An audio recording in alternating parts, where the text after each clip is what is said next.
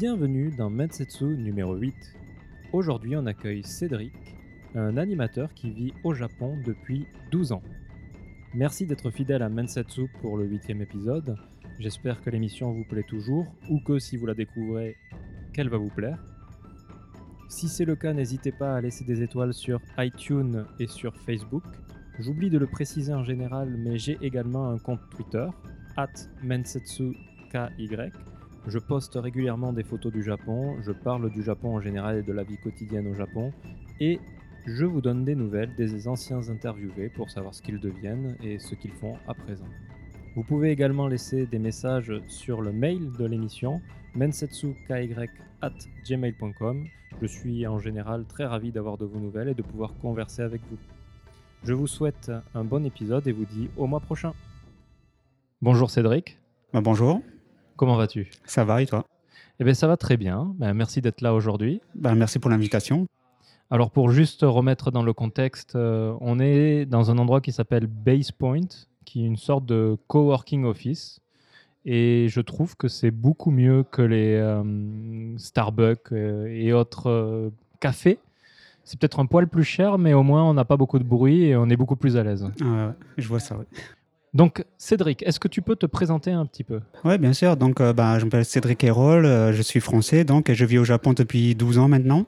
Et je suis principalement animateur, donc euh, j'ai fait une partie 3D et actuellement 2D. Et, et je suis freelance. D'accord, très bien. Bon, tu vas pas échapper à la question, l'éternelle question. Pourquoi le Japon? Japon, ben, parce que de- depuis le début, en fait, je suis, euh, un peu comme toi, je pense, euh, je suis de la génération de, ceux qui ont vu, beaucoup de dessins animés japonais en étant enfant, quoi. Donc, euh, je pense que les plus anciens, c'était vers sur la 5 ou sinon Club Dorothée et tout ça. Et j'ai toujours été intéressé par le dessin animé, donc au fur et à mesure, j'ai fait la connexion avec le Japon. Je pense que j'étais vers le collège, un truc comme ça, et à partir de là, j'ai toujours été vraiment intéressé, quoi. J'étais un peu un otaku, quoi, on va dire, de l'époque. D'accord. Alors, ju- juste pour préciser, otaku en France, ça définit, euh, on pourrait dire, un, un geek de. bah, geek, j'aime pas cloisonner, mais ça veut dire quelqu'un Un nerd un peu, voilà, qui aime euh, la culture japonaise. ouais.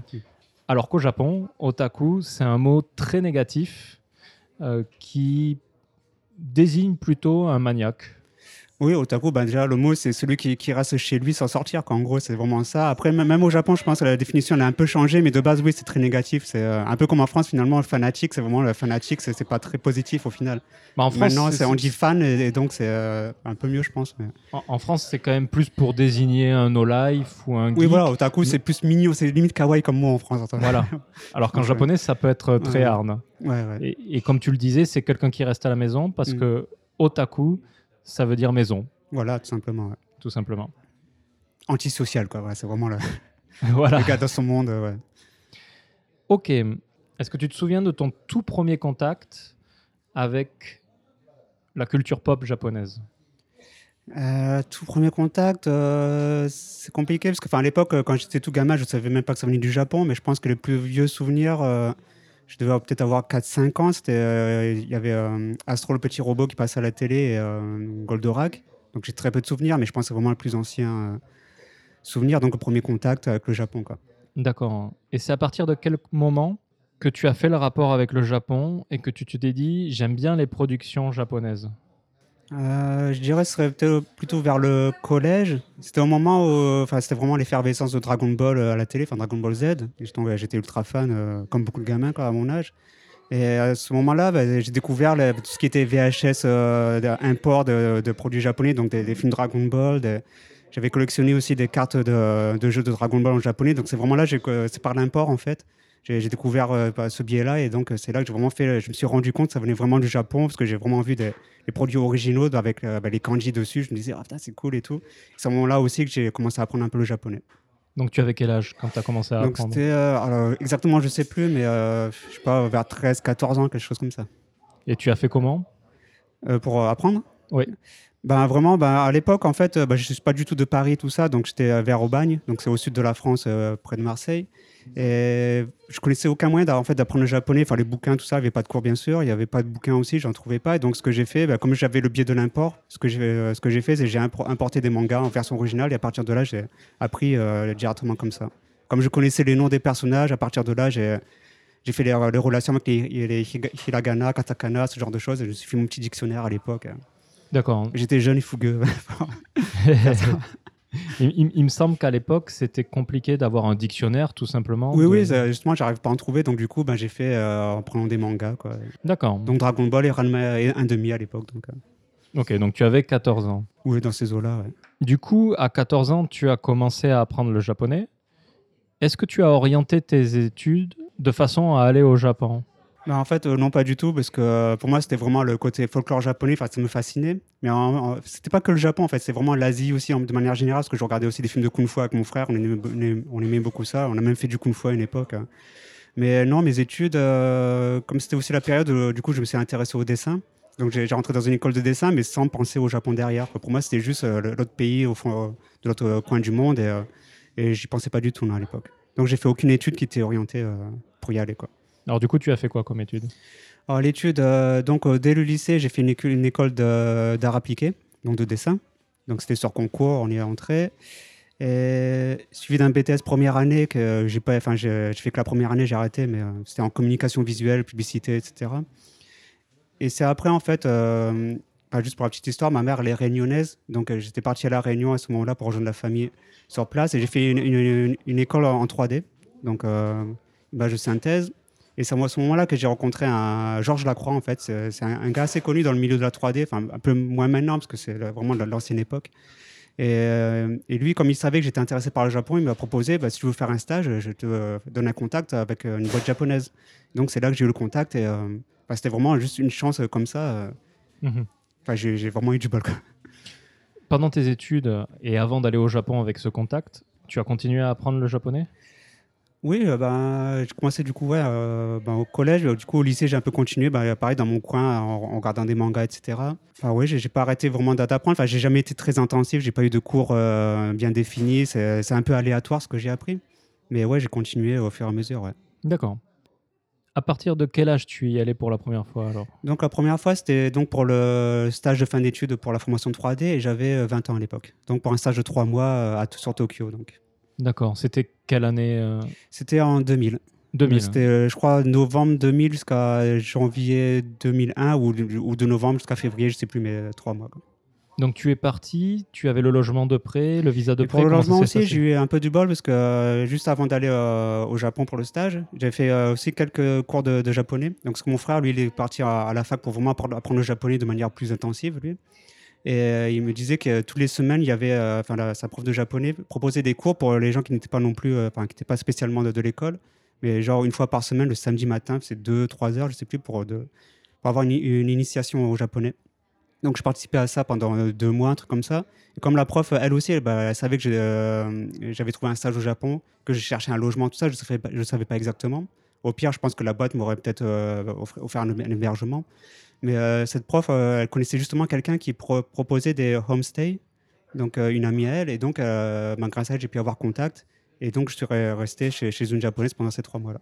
Une famille ou juste une non, c'était une femme célibataire qui vivait avec sa mère. D'accord. Il est toujours avec sa mère en ce moment là. Mais et l'avantage c'est que c'est pas pas la première fois du coup qu'elle a- elle hébergeait un, étranger. Donc elle parlait aussi un peu français, qui était un peu rouillé parce qu'elle ça faisait des années qu'elle n'avait pas parlé, mais elle parlait quand même vachement bien et ça m'a beaucoup aidé. Et euh, non non, c'était vraiment une super expérience. Et d'ailleurs cette personne-là, je la revois encore régulièrement. C'est une bonne amie. euh. D'accord. Donc tu es arrivé en novembre? Oui, novembre, décembre, enfin de ce zoo-là, je ne sais plus exactement. mais ouais, et tu es resté trois mois? trois mois. Ouais.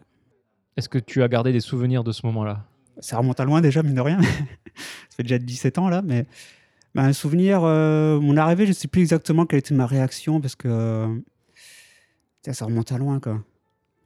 Non, souvenir, c'était un souvenir assez euh, sympa parce que j'étais en stage, mais je bossais quand même énormément en fait. On m'a proposé de bosser vraiment sur un projet donné. Donc euh, d'ailleurs, ils m'ont donné un petit salaire à la fin. J'étais pas censé en avoir, mais bon, comme euh, ça s'est bien passé. Mais non, le souvenir, j'ai pas, j'ai pas, j'ai pas beaucoup sorti au final parce que j'ai beaucoup bossé. Donc, j'ai pas vraiment vu l'extérieur de Tokyo. Enfin, peut-être que j'avais vu Kamakura un petit peu à l'époque, mais euh, j'ai pas vraiment de souvenir de ça. C'était vraiment, le, je me souviens de, du boulot en fait. Donc, tu as pas d'expérience, de choc culturel ou de choses comme ça, vu que c'était ta première fois. C'était ton premier voyage à l'étranger aussi C'était mon premier voyage. euh, enfin, j'étais déjà parti au Luxembourg. Non, non. Oui, au Luxembourg. euh, Ah non, c'était après en fait. Non, c'était la première fois, oui. Donc, euh, pas de choc parce que le, le Japon, Si, c'est si, quand même le une choc, culture, mais euh, euh, ça, ça fait des 12 ans que je suis là, de- du coup, enfin là, il y a- je pense qu'il y a des choses que j'ai tellement digérées que je sais même plus. Je pense un des trucs qui m'avait étonné au début, c'est oui, enfin la gentillesse des Japonais, parce que bah, évidemment, comme tous les étrangers, en arrivant, bah, on est perdu, quoi. Donc moi, euh, ben, un des premiers jours, j'ai cherché euh, un ticket, comment acheter un ticket pour le métro, enfin pour le train, mais je savais pas trop quel ticket prendre, etc. Et il y avait un Japonais, une Japonaise qui que je connaissais pas du tout, donc euh, qui m'a vu, qui m'a vu perdu, donc elle, m'a aidé jusqu'à même me payer mon billet pour, que, je, bah, puisse monter dans le train. Limite, elle m'avait accompagné, enfin juste devant les portiques, mais donc ça, ça m'avait étonné, oui, ce côté ultra serviable. j'ai bien apprécié. D'accord. Qu'est-ce que tu as fait pendant ce stage? Pendant le stage, euh, bon, au début, c'était pas très défini, donc on m'a demandé de, faire, euh, enfin, d'aider pour faire genre des, petits, de rajouter des petits objets dans des certaines scènes, tout ça. Mais le projet, le plus gros projet sur lequel j'ai bossé à ce moment-là, c'était euh, pour une vidéo de, présentation, enfin de, oui, de présentation de sécurité pour un parc d'attractions. Donc, euh, on devait animer des petits personnages qui mettaient leur ceinture avant de monter dans, dans- sur l'appareil. Et donc, euh, dessus, j'ai fait du modeling, donc de la modélisation de personnages. Je crois que j'ai fait du rigging aussi. Enfin, rigging, c'est-à-dire se mettre euh, tout ce qui est articulation et, et, et squelette sur les personnages pour pouvoir animer par la suite. Et j'ai fait l'animation aussi. Et donc, j'étais avec deux autres personnes du studio qui étaient euh, débutants eux aussi. Et donc, à trois, on, a- on s'est partagé les tâches pour finir euh, le projet. Parce que je sais pas si on l'a dit, tu, tu es venu faire ce stage parce que tu faisais des études en, En 3D. En 3D. D'accord. Voilà, ouais. Donc, à l'île de la Réunion. Donc, c'était pour euh, finir euh, la formation. Quoi. D'accord. Tu as dû travailler avec des Japonais du coup. Oui, c'est une boîte euh, bah, purement japonaise, donc. euh, et d'ailleurs, c'était galère un peu au début, parce que euh, c'est là que j'ai testé mon japonais qui, qui était pas bon au final. Mon premier test. Pareil pour l'anglais, c'était bon, la première fois que je parlais anglais. Mais, mais bon, j'avais de la chance parce qu'il y avait deux personnes du studio qui parlaient anglais, donc euh, voilà, ça fa- facilitait pas mal. Tu as pu progresser, j'imagine, en japonais? En trois mois, euh, je pense pas que j'ai progressé. Je pense un petit peu à la fin, enfin, parler non, parce que c'était trop court, mais je pense qu'à la fin, je commençais un petit peu à comprendre euh, ce qu'on me disait, certains mots, enfin, cer- certains trucs simples. Mais oui, trois mois, c'est trop court pour pouvoir vraiment euh, parler. euh. D'accord. Je crois que j'étais resté anglais quasiment tout le temps. Enfin, quand je pouvais, je plaçais un mot japonais, une phrase japonais. Mais... D'accord. Donc ensuite, tu es revenu en France. Ouais, en fait, je suis retourné à l'île de la Réunion, en fait, parce que j'étais à l'île de, la- de la Réunion. Et par la suite, euh, je suis parti en France pour faire euh, bosser en 3D, donc en tant qu'animateur euh, salarié. quoi. Tu as fait ça combien de temps?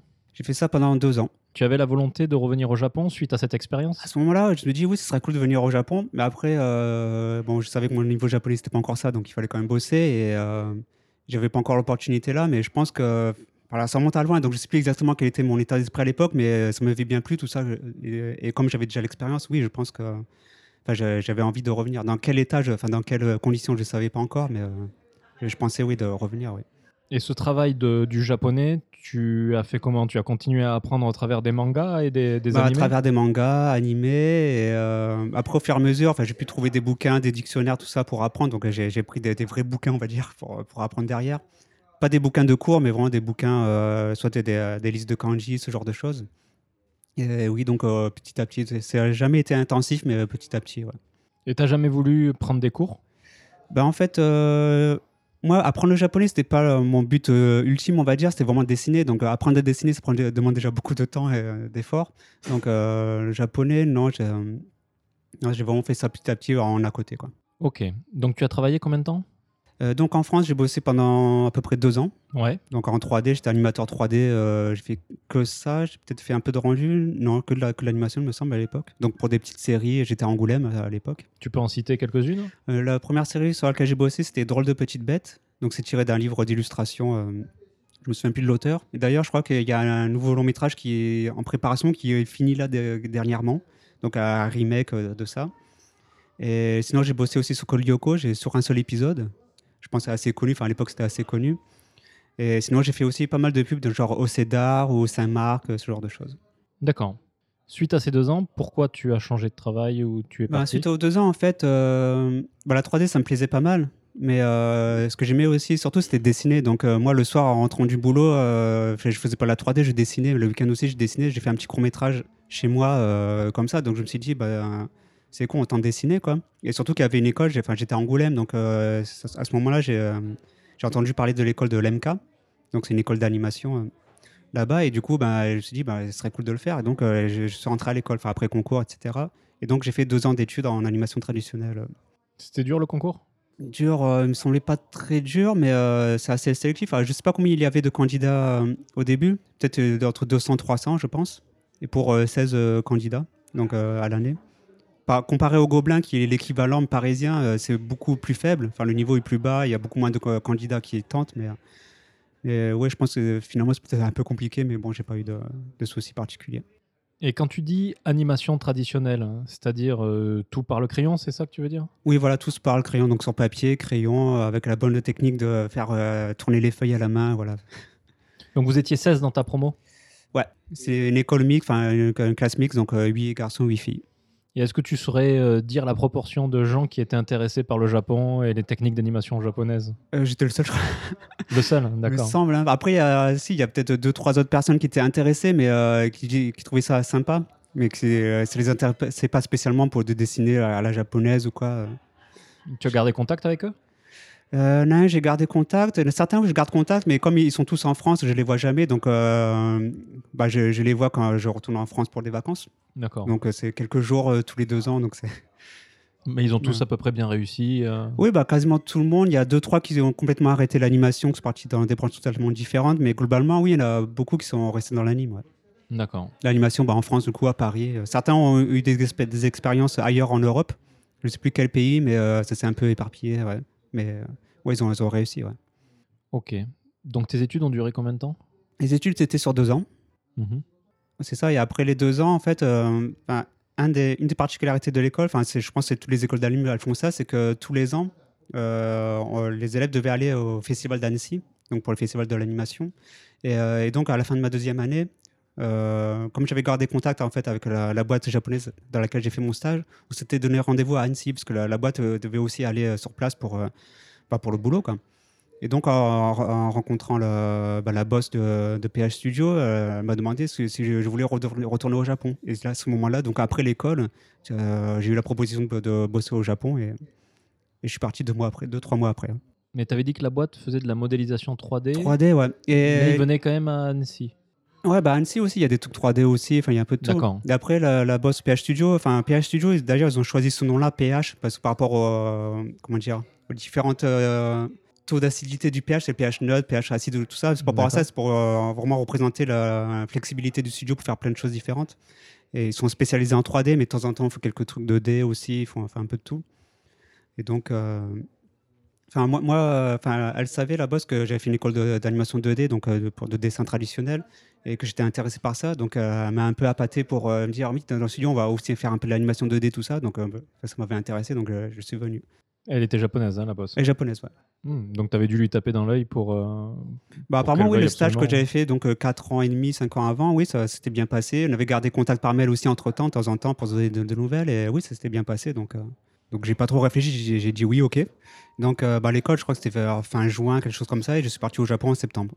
Donc, pour bosser euh, directement. Donc tu as préparé avant ou tout était prêt au niveau du logement, du visa? Ah, Pour le logement, bah, j'avais aussi gardé contact avec la personne euh, chez qui j'étais resté pendant les trois mois de stage. Et donc, euh, elle était OK pour m'héberger encore pour le début aussi. Donc, euh, voilà, le logement était prêt aussi. C'était un peu loin du, du- du lieu du boulot, parce que c'était euh, entre une heure et une heure, une heure et demie tous les matins, tous les soirs pour prendre le train et aller au boulot. Mais, D'accord. mais bon, j'avais un, un toit, euh, c'était pas cher du tout, et avec une personne sympa. Donc, euh, D'accord. Et tu as dit oui directement, sachant que tu avais énormément travaillé la première fois. Tu n'avais pas peur des heures? Non, bah, j'étais jeune et fougueux. Et... Non, non, euh, bah, l'expérience m'avait plu et plu. Et puis, euh, j'avais aussi, c'est une occasion de revenir au Japon. Enfin, je voulais quand même revenir, du, du coup. Donc, euh, et aussi, euh, on m'avait proposé, enfin, c'est une boîte 3D, mais qui, de temps en temps, fait aussi des productions en deux dimensions, en 2D, au dessin. Donc, euh, comme euh, la, la boss, elle savait que j'avais fait une formation donc, à l'MK en, en animation traditionnelle, elle m'a dit qu'il y aurait aussi de l'animation traditionnelle. Donc, c'était aussi un intérêt pour moi d'apprendre de l'animation japonaise sur place. D'accord. On était en quelle année là? Et là, c'était en, en 2005. Donc, 5 ans à peu près après le, mon stage, en fait. 2005. Et là, ton niveau de japonais? Mon niveau de japonais, je m'en souviens plus en fait. Mais euh, je pense que par rapport au stage, oui, ça a un petit peu amélioré parce qu'entre temps, je continue un peu à apprendre, mais euh, c'était encore euh, hésitant parce que j'avais pas eu l'occasion pendant ces cinq ans où j'étais en France pour, euh, pour euh, vraiment le parler ou quoi. Donc euh, ça a pris du temps un peu à démarrer quand même. Mais euh, donc j'ai parlé pas mal anglais au début. Et au fur et à mesure, je pense au bout d'un an, peut-être deux ans, euh, j'utilisais plus, plus d'anglais quoi. D'accord.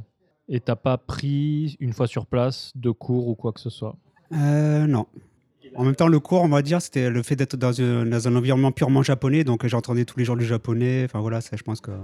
Et la boss parlait anglais ou... Elle parlait anglais, mais euh, la boss est aussi un, un coéquipier, enfin, un, gars avec qui je bossais souvent. euh, enfin, on bossait souvent à deux sur des projets. Donc, lui, euh, il avait fait des études aux États-Unis, tout ça, il parlait super bien anglais.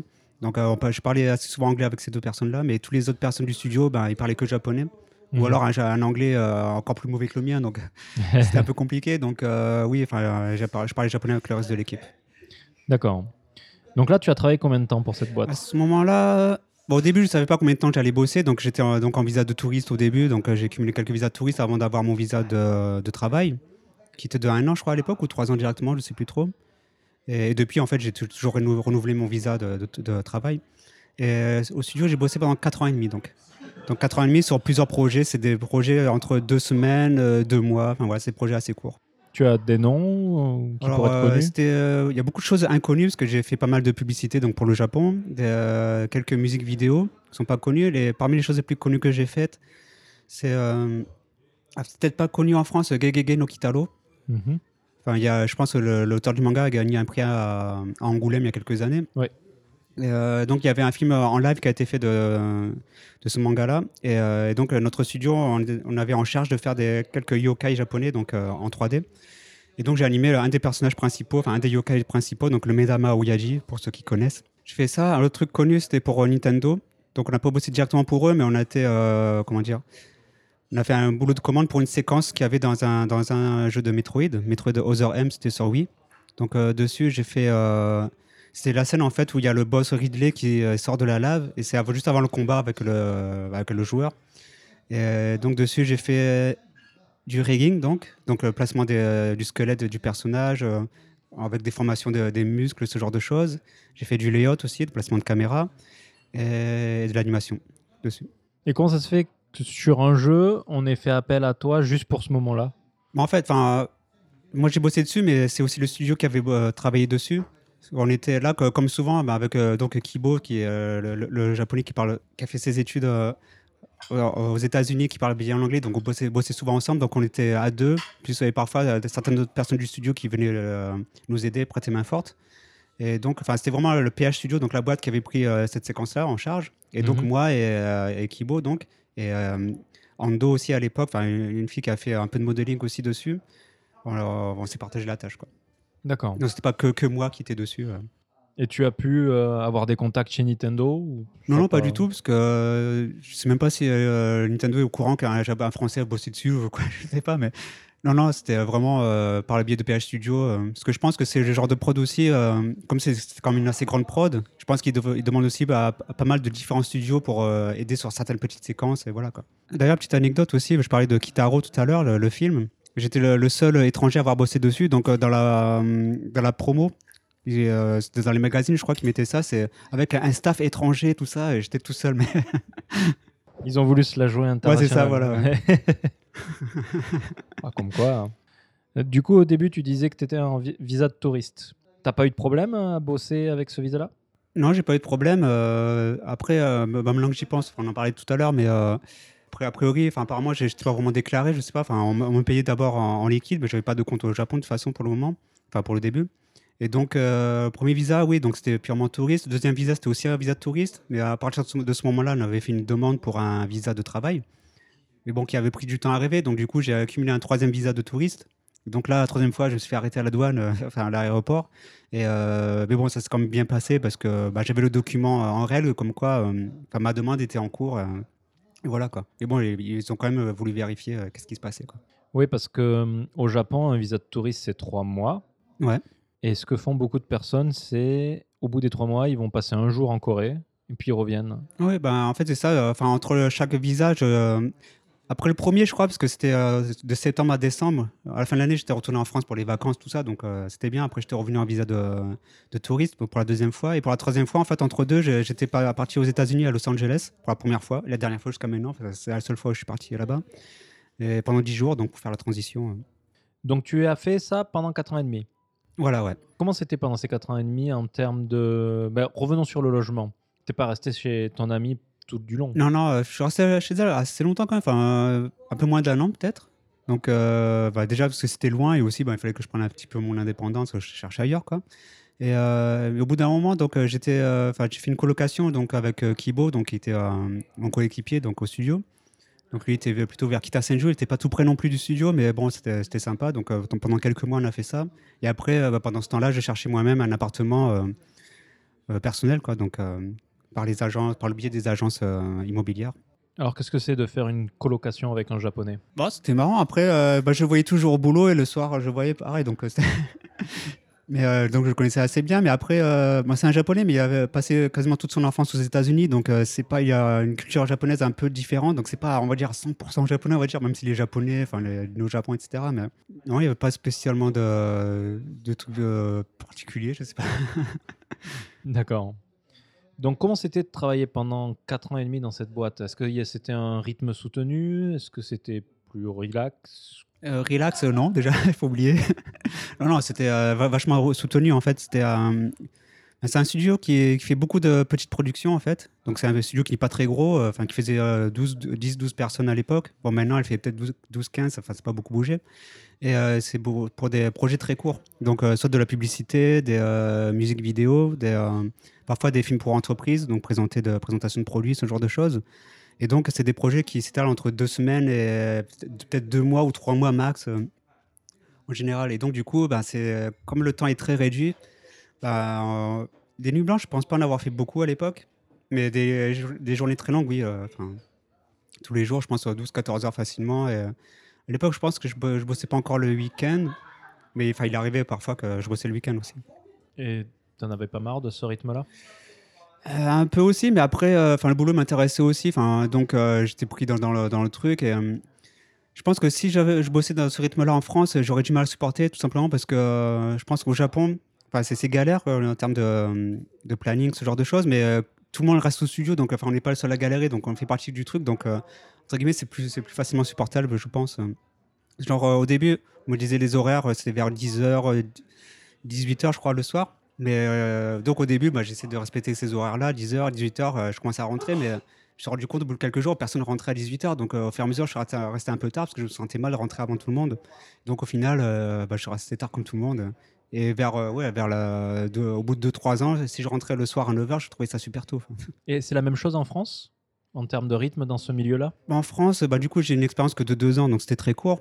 Et euh, non, c'était pas du tout la, la même chose. Euh, en France, je ne me souviens plus exactement des horaires, mais euh, je pense que ça devait être ouais, pareil, 10h, 18h ou peut-être 9h, 18h, je ne sais plus exactement. Mais euh, non, les horaires, par contre, étaient vraiment respectés tous les jours. Donc à 18h01, il n'y avait plus, plus personne au studio, donc euh, c'était pas pareil. Et comment, comment tu expliques qu'au Japon, ça soit différent du coup? Parce qu'au final, en France, on arrive quand même à mener à terme les projets. Euh, je sais pas, c'est compliqué. Je sais pas, il y a peut-être c'est culturellement, c'est comme ça. Il y a une différence aussi qu'il y avait par exemple par rapport en France. Parce qu'en France, euh, on avait donc 8 heures de travail dans la journée. Et c'était 8 heures, euh, on va dire, intensives. Donc euh, Internet était interdit, en tout cas à l'époque, quand je bossais.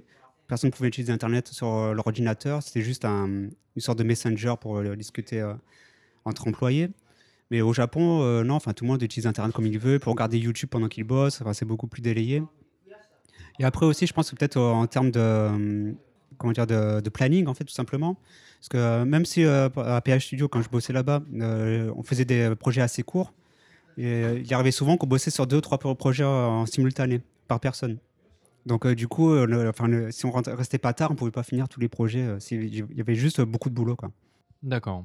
Alors, au bout de 4 ans et demi, pourquoi es-tu parti? Bah, en fait, je voulais partir un peu plus tôt, 4h30, mais bon, la, la boss voulait pas trop parce que je bossais bien et voilà quoi. Et elle a essayé de me retenir vers la fin pour en, multipliant le- les projets en animation traditionnelle, tout ça, parce que c'est ce qui m'intéressait aussi. Et j'ai arrêté ben, parce que je voulais dessiner en fait, tout simplement, parce que j'étais au Japon, je voulais vraiment apprendre la, technique d'animation japonaise, qui est vraiment particulière. Enfin, je pense qu'elle est unique au monde, donc euh, je voulais vraiment apprendre ça. Parce qu'en 3D, j'avais fait un peu le tour, on va dire. Je n'étais pas très, euh, très bon non plus, mais bon, je ne voyais pas trop ce que je voulais, pouvais apprendre de plus dessus. Et donc, je voulais vraiment tester autre chose et, vraiment me mettre au dessin tant qu'à faire. Parce que même euh, pendant cette période-là où j'étais, euh, je bossais très tard le soir, et les week-ends, bah, quand je rentrais chez moi, bah, en général, je dessinais parce que je voulais dessiner aussi, je voulais apprendre. Donc, bah, j'ai dit, je me suis dit, bah, je vais faire ça, ça pendant la journée, ça sera quand même mieux. Donc, j'ai arrêté après ça. D'où te vient cette envie de dessiner? Bonne question, je sais pas. je sais pas. Euh, pourquoi? Parce que euh, quand j'étais jusqu'au collège, en fait, jusqu'à mi-collège, euh, le dessin, ça m'intéressait pas. Enfin, j'aimais les dessins animés, tout ça, mais je voulais être. Enfin, j'étais matheux, quoi. J'avais des super bonnes notes en maths, tout ça. Enfin, je savais faire que ça, entre guillemets. Donc, moi, je voulais vraiment faire ça. Après, non, je pense que c'est juste un hasard, entre guillemets, parce que j'avais un pote à l'école, donc au collège, qui voulait faire un fanzine qui voulait dessiner un truc, dit allez on fait un fanzine, donc je commençais à dessiner là, ça m'a plu, ben voilà, j'ai continué. D'accord. C'est fou, euh, tu avais l'air de bien réussir en animation 3D, mais on a l'impression que tu es euh, omnubilé par euh, le dessin. Bah un peu, ouais, c'est ça, ouais. Bah à la base, quand j'étais revenu au Japon pour la deuxième fois, donc après le stage, c'était aussi pour dessiner, avec un petit une partie 3D, parce que je connaissais un petit peu la boîte, mais je pensais qu'il y, aurait plus de production en 2D, mais il n'y en avait quasiment pas. Parce qu'au final, pendant les 4 ans et demi, j'ai peut-être fait 95% de 3D, donc euh, là aussi, me suis fait un peu avoir en termes de, de contrat, on va dire, donc, euh, donc je suis parti. Tu estimes que par rapport à la France, pour le même métier, tu gagnais bien ta vie ou c'était en deçà? Euh, En France, c'est combien les prix? Non, je pense que j'étais pas trop mal payé en fait. Je pense euh, du fait que j'étais étranger. Quand j'ai commencé, donc au début, j'avais 25 ans et je touchais 250 000 yens, donc je pense qu'il n'était pas trop mal. Enfin, c'est euh, un salaire qui était adapté à l'âge, du coup. Donc là, tu parles 250 000 yens brut mensuel. Ah, c'était comment brut euh, ou net Je crois que c'était brut, je ne sais plus exactement, mais mensuel, oui, bien sûr. Et donc, ça augmentait chaque année. Donc, à la fin, bah, j'étais à 300 000, ce qui n'est pas énorme, énorme, mais je pense que c'était un salaire normal. en France, je pense que c'est à peu près l'équivalent pour un poste équivalent. Hein. En termes horaires, peut-être pas. Parce que oui, un truc euh, à l'époque, euh, euh, je savais que je bossais beaucoup d'heures par semaine, par mois. Et donc, j'ai fait un calcul du coup à un moment pour savoir le taux horaire, combien, combien je gagnais. Et je me suis rendu compte que je, si je bossais au combini, je gagnais, gagnais plus à l'heure, quoi, en fait. Ou, ou McDo, voilà, quoi. à la fin du mois, je gagnais plus que quelqu'un qui bosse au McDo, mais simplement parce que je bossais beaucoup plus d'heures, tout simplement. D'accord. C'est difficile de faire la conversion parce que là, on était en, de 2005 à 2009, si je ne me trompe pas. Oui, voilà, c'est à peu près ça, ouais. Donc euh, le taux euh, japonais euro, euh, yen, yen euro, par exemple en 2012 c'était 90 yens l'euro, aujourd'hui ah c'est 130 yens l'euro. Mhm. Donc je ne sais pas en 2008 combien c'était, mais disons à taux actuel, c'est-à-dire 130 mhm. yens l'euro. 250 000 brut, ça ferait à peu près 2000 euros, quoi. Oui, je pense un truc comme ça, ouais. Pour un débutant comme ça, je trouve que c'est pas trop mal, quand même. Et au Japon, en termes de ce qu'on paie pour passer au net, mhm. c'est à peu près 20%. Très bien. Donc, qu'as-tu fait après ces 4 ans et demi? Bah, Après 4 ans et demi, donc du coup, bah, j'ai arrêté la boîte. Et euh, c'est à ce moment-là aussi, il y avait une boîte en Kama Japon. Donc, euh, il y a la boîte Ankama France, donc euh, à Lille, qui, fait les jeux vidéo. Je pense qu'il est assez connu. Les auditeurs doivent, connaître, je pense. Et donc, ils ont ouvert une boîte, une branche d'animation au Japon, qui était là depuis, je crois, un an ou deux ans avant que j'arrive. Euh, et, en fait, je connaissais ben, Eddie Meyong euh, et euh, David Ancinas, qui était un, de mes anciens profs à l'MK d'ailleurs. C'est un, animateur qui avait bossé au studio Ghibli, qui a fait quelques doga pendant une année. Doga, c'est les intervalles d'animation. Et donc, ben, comme je les connaissais eux, ils m'ont dit, bah, si tu veux bosser, ben, viens bosser en Kama, Kama Japon. Donc, du coup, j'ai postulé, j'ai fait un test et c'est passé. Et depuis, voilà, je, je fais l'animation 2D. Donc ça, c'était en 2009 C'était en... Je pense, oui, non, c'est 2010, ouais. Parce que j'ai bossé en 3D 2005, euh, à partir de 2005, septembre 2005, pendant 4 ans et demi à peu près, donc euh, jusqu'au début à peu près 2006, 2010, euh, pardon. Et non, je crois que c'était en 2010. D'accord. Tu as bossé sur quel projet? Et donc là-dessus, j'ai bossé ben, pour Ankama, en fait, pour un projet français. Donc c'était un, comment dire, un, genre un téléfilm, enfin, c'était un, qui faisait combien? 45 minutes, je crois, ou un peu plus long. Enfin, c'était pas un film cinéma, mais c'était un, un, épisode plus long qu'une série normale. Et ça s'appelle Ogress la légende. Donc c'est ma première participation en animation euh, traditionnelle dans un studio, euh, enfin c'est un studio français, mais il y avait euh, beaucoup de staff japonais. Et c'est là que j'ai fait mes premiers contacts justement avec bah, Shimizu, Takarashi, Enyang, Yuasa. Enfin, j'ai rencontré pas mal de monde. Alors, tu, tu peux préciser qui sont ces gens-là? D'accord. euh, moi, Shimizu, je pense que Shimizu Takashi, c'est peut-être les moins connus euh, en Occident. Mais Shimizu, par exemple, lui, c'est un animateur vétéran qui avait bossé au studio Ghibli, notamment, de- depuis, je crois, Porco Rosso jusqu'à Mononoke. Donc, enfin, c'est euh, bon, une grosse brute en dessin. Et, voilà, j'ai un peu appris euh, grâce à lui. Et Takahashi, c'est un réalisateur. C'est un réalisateur, mais il me semblait qu'il avait bossé aussi au studio Ghibli, mais je ne sais plus exactement euh, ce qu'il avait fait. Et sinon, Yuasa, lui, je pense qu'il est un peu plus connu, notamment parmi les, fans d'animation japonaises en France. Yu- Yuasa Masaaki, c'est un réalisateur, donc à la base, c'était animateur, mais réalisateur, il a fait par exemple Mind Game, ou dernièrement, l'année dernière, il a sorti deux films, deux longs métrages, dont un qui est sorti en France, deuxième, je sais plus, c'est euh, L'île aux sirènes. Donc j'ai bossé dessus d'ailleurs aussi l'année dernière, enfin il y a deux ans maintenant. Et Eun euh, c'est une coréenne qui était venue au Japon, donc à peu près dans, à cette période-là, et qui est montée à la tête, du studio euh, en Kama Japon, et qui est à la base aussi animatrice et réalisatrice. Et, et maintenant, elle a monté son studio euh, Science Salu avec Yuasa, donc euh, la personne dont je parlais tout à l'heure, euh, pour faire euh, des séries et donc des longs métrages aussi. Donc, tout ce beau monde travaillait en Kama. Voilà, ouais. Ouais, il y avait de- du beau taf, ouais. D'accord. Et Oui, parmi les Français aussi, du coup, que j'ai rencontrés là-bas, enfin certains que je connaissais avant de, de rentrer, donc euh, Eiji Meong, donc euh, qui avait euh, fondé en Kama Japon à l'époque, et qui dernièrement, enfin il y a ça fait 2, 3, 4 ans peut-être, qui a fondé Yapiko Japon. Donc, et euh, bah, j'ai rencontré aussi Christophe Ferreira, qui en ce moment fait plus trop d'anime, si ce n'est de faire des image boards, enfin des, des croquis de, pour mettre en scène de- des situations de, ou créer un univers, et qui fait euh, plus, plus principalement de la bande dessinée pour la France maintenant. Et sinon, euh, deux Espagnols aussi que j'ai rencontrés qui, qui ont bossé pour Science Salou, qui, est- qui bossaient aussi pour Ankama France et qui ont euh, apporté euh, au Japon la technique d'animation sur Flash. Enfin, Flash, euh, le logiciel d'animation qui à la base n'est pas fait pour l'animation, mais bon, qui ont réussi à l'utiliser. euh. Et donc, le, le petit. Enfin, le petit, c'était pas un petit court-métrage, mais le, le, le, Ou on va dire un téléfilm, format téléfilm, ouais. le téléfilm sur lequel tu travaillais, c'était un spin-off de Wakfu, quelque chose comme ça? Oui, c'était dans l'univers. Après, euh, je sais plus exactement c'est Wakfu, Dofus ou quoi, mais ouais, c'était dans cet univers-là. Ça racontait la, la légende d'un des, des ogres de l'histoire. Donc après, je sais plus exactement, mais c'est vraiment la jeunesse euh, de- de- d'un des, euh, d'un des personnages appara- importants apparemment de, de- de l'univers. Ouais. D'accord. Il me semble que j'avais vu un reportage sur No Life Ouais. qui expliquait qu'Ankama avait essayé de venir au Japon pour euh, travailler avec des équipes japonaises et pour faire un mix en fait Ouais, sur ouais. les techniques Mhm. d'animation. Euh, ouais. malheureusement, Bah, c'est pas bien passé. Bah, après, exactement pourquoi, je ne sais pas, mais euh, globalement, c'était vraiment une euh, différence, comment dire, de, différence artistique, de point de vue artistique entre le- la France et le Japon. Enfin, la, la, la boss japonaise, Eun et Eddie et Tot de Ankama France. Donc, bah, ça s'est arrêté par rapport à ça. De... enfin, moi, en tant qu'animateur, je pouvais rien y faire vraiment. Donc, après, ça s'est passé un peu brutalement quand même, parce que euh, mais il y a eu le tremblement de terre entre, c'est ça? C'est à cette période-là, en plus, oui. euh, parce qu'à ce moment-là, enfin, déjà, il y avait une série sur laquelle on avait commencé à travailler pour une nouvelle série de Dofus, donc pour la France aussi, mais faite entièrement au Japon, donc avec Yuasa notamment, Eun euh, bah, Christophe, Eddie, moi, enfin, toute l'équipe sur place. Et on a fait un premier épisode qui n'a jamais été diffusé parce que bah, ça n'a pas plu en France, euh, il y a eu des, des problèmes euh, de point de vue artistique. Et, euh, et on a ch- enchaîné ensuite euh, sur euh, un trailer pour euh, un long métrage de Dofus, ou Wakfu, pour, pour la France, donc encore, mais pour le studio qui était à Paris. Et c'est à ce moment-là qu'il y a eu le tremblement de terre, donc en 2011. Et on a été rapatriés bah, d'urgence en France. Donc on a bossé, enfin moi, Christophe et Eddy, on était rapatriés au studio français à Paris. Et donc on a bossé un petit peu là-bas. Et sur place, on a eu une discussion sur Skype avec Todd, qui lui était à, Lille, donc enfin, en Kama, la maison mère. Et là, euh, il nous a dit, bah, en Kama Japon elle n'existe plus en gros, et euh, vous êtes virés. Quoi. Enfin, pas dans ces mots-là, mais donc on a été euh, licenciés, voilà, après être rapatriés en France comme ça. voilà.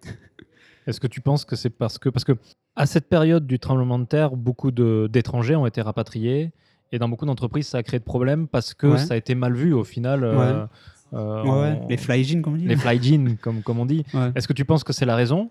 Non, non, je pense pas du tout. C'est vraiment, il y avait beaucoup de, de problèmes déjà avant ça, quoi. Toi, tu le ressentais pendant Ouais, tes ouais, heures de ouais, travail C'était euh, assez tendu quand même. euh, des choses, que, des choses qu'on faisait sur place qui, nous plaisaient en- globalement à toute l'équipe, mais euh, ça plaisait pas trop à l'équipe française. Donc voilà, c'est vraiment des divergences artistiques. Après, peut-être des, des combats d'ego, euh, peut-être aussi, je sais pas exactement. Mais, mais non, enfin, le, le fait que les Français soient partis de ça, non, ça, je pense que ça n'a rien à voir. D'accord. Le tremblement de terre, Ouais. comment tu l'as vécu? Bah, J'étais au studio à ce moment-là. Et, euh, en plus, c'était un, assez grand studio, donc en, en Kama Japon. Et tous les murs, c'était des, vitres. Donc, du coup, bah, on a vu tous les vitres trembler euh, tout le long et euh, ça faisait flipper. Au début, ben, je pense que, quoi, comme tout le monde, euh, on, enfin, remarque qu'en ce moment, il n'y a pas trop de tremblements de terre, mais on est assez habitué de voir quelques petits tremblements. On se dit, oh, un petit tremblement, bah, ça va vite passer. Et au début, c'était un peu ça, cette sensation, un petit tremblement, bon, bah, on n'y fait pas gaffe en fait. Et après, on se rend compte au bout de quelques secondes, mais ça s'arrête pas, ça grandit. Et du coup, il y a, ça faisait un petit peu flipper comme assez rapidement. Au bout de 15-20 secondes, suis dit, ça s'arrête pas, c'est bizarre. Et, le truc, c'est que euh, c'était un vendredi, je crois, je sais plus. Et, le soir, en fait, on devait faire euh, une fête dans la boîte pour euh, commander les pizzas, tout ça, pour bouffer. Enfin, une fête pour je sais plus quoi exactement, mais juste pour, euh, pour la, fin, de la semaine, quoi. Et, euh, c'est- ben, il y a ce tremblement de terre qui est arrivé. Et plutôt que manger des pizzas, ben, on regardait le soir la télé, les tremblements de terre, avec le tsunami qui arrivait, tout ça. Super, super parti. C'était pas top. Et t'as pensé quoi alors ce jour-là? Tu t'es dit euh, je vais rentrer en France ou c'était pas encore à l'ordre du jour?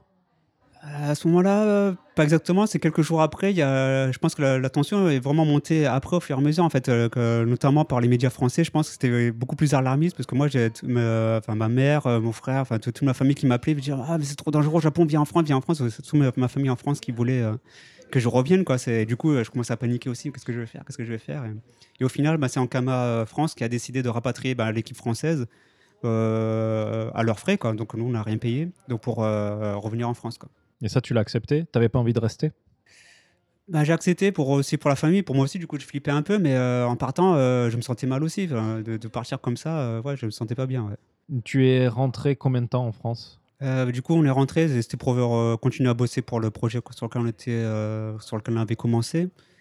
Je crois que c'était pas très long, enfin pendant un mois quoi, le temps de finir, Enfin, euh, enfin le, temps qu'on se fasse virer quoi du coup, mais, mais à peu près un mois je crois, ou même pas deux mois, peut-être un mois. ouais.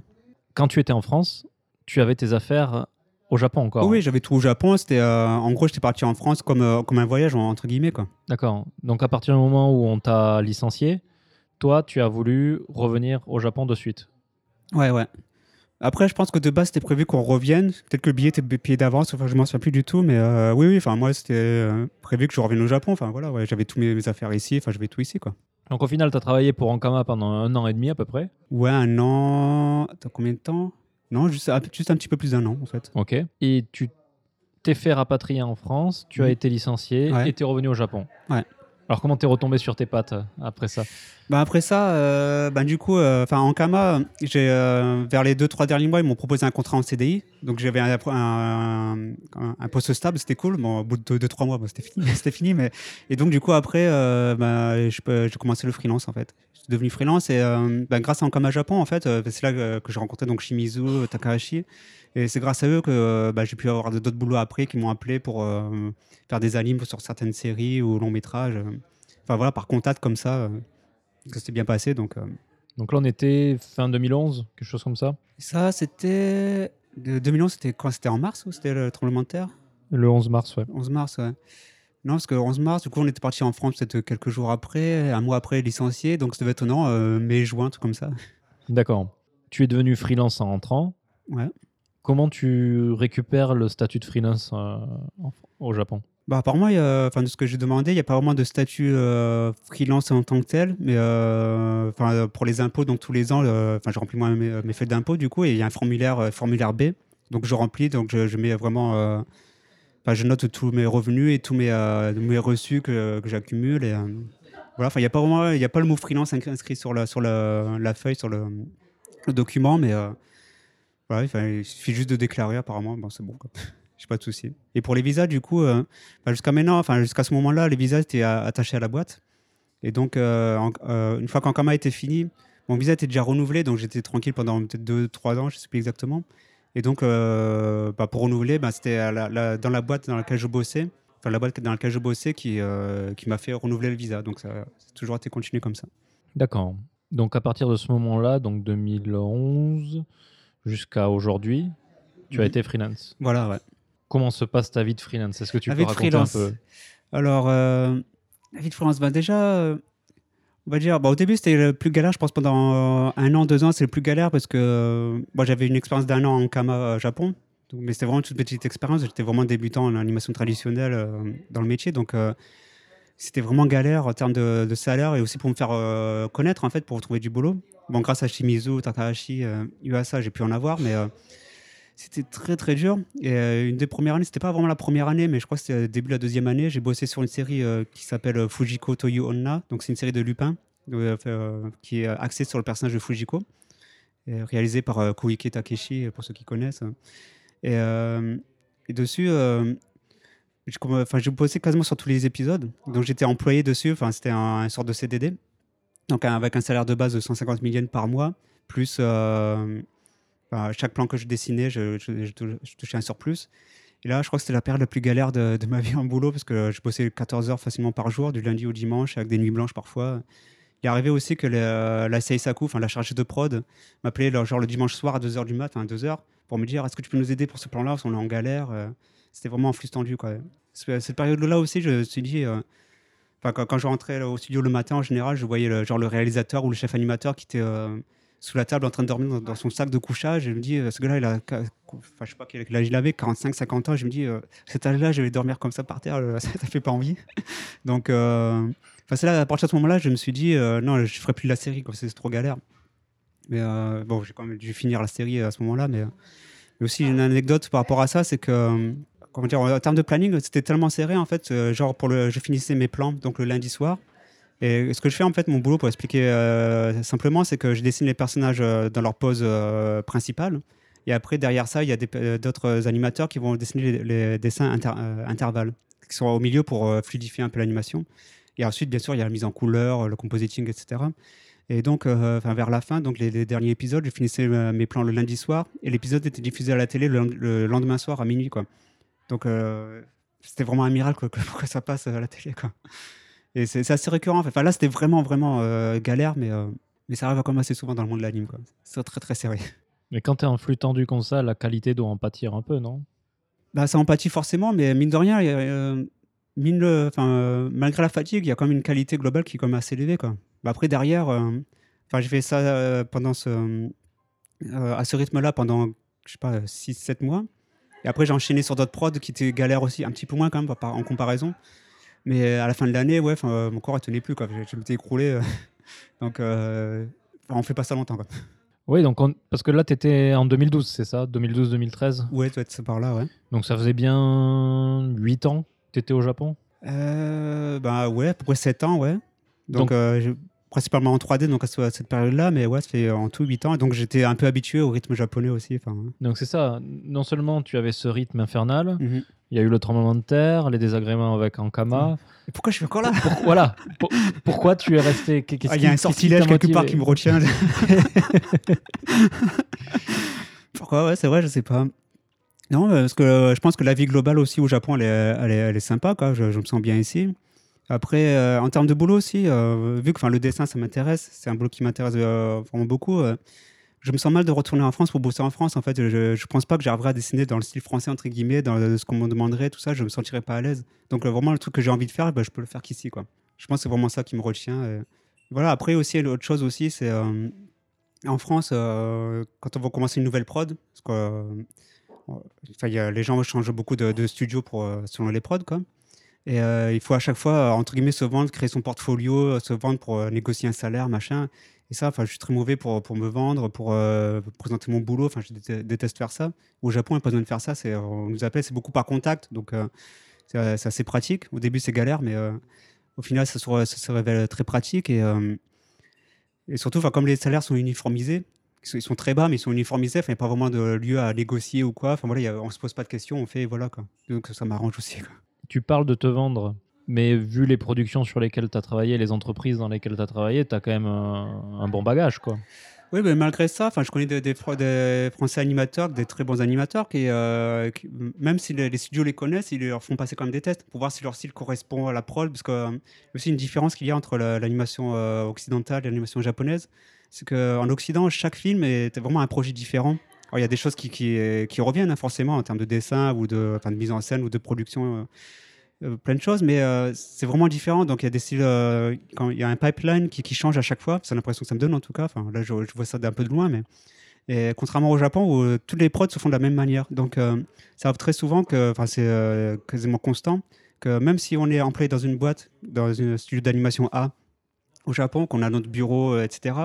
Il arrive assez souvent qu'on bosse aussi pour un autre studio B en gardant la même place dans le même bureau, mais euh, pour ailleurs, mais parce que c'est euh, déjà c'est de l'entraide entre les studios, un truc qu'on voit pas trop en France, je pense, et, aussi parce que la méthode de, travail d'une série à l'autre est la même en fait, que ce soit la manière de checker les plans, la manière de même si les styles sont différents, enfin il y a quand même un- un- une mise en scène, mise en place du layout, de, de la caméra qui est, qui est assez identique d'une prod à l'autre. Ça, reste très très simple de, basculer d'un studio à un autre. Quoi. Donc la façon de faire les animés au Japon est complètement différente que faire Ah, des, ça des rien à dessins voir, animés. ouais, ouais. Déjà, euh, bah après, euh, rien euh, rien qu'à voir les dessins animés, on voit déjà visuellement au niveau du design, forcément, c'est différent. Mais après, en- en- euh, sur le monde de faire, il y a, ne serait-ce que par rapport au, au- comment dire, au partage de boulot. En Occident, c'est très disneyen dans l'approche, c'est-à-dire que chaque étape est vraiment séparée.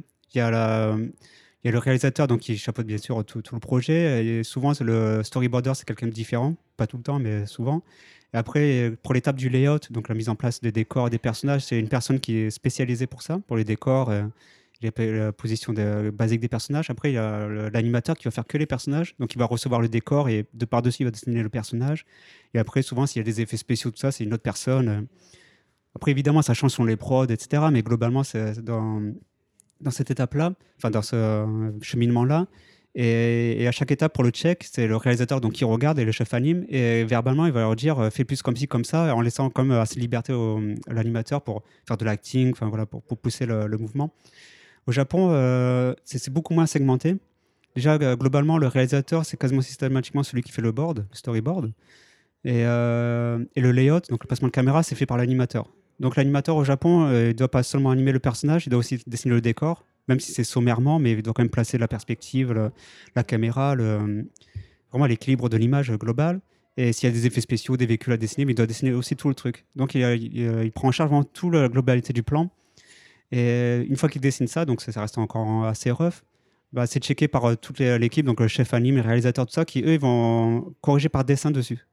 Parfois en, mettant des mots dessus, euh, en faisant des commentaires, mais souvent c'est juste euh, par, par du dessin, donc c'est pas verbal. Donc en général, euh, même si on bosse euh, dans une série que le réalisateur est à côté de nous, on, parle, on lui parle pas vraiment. Quoi.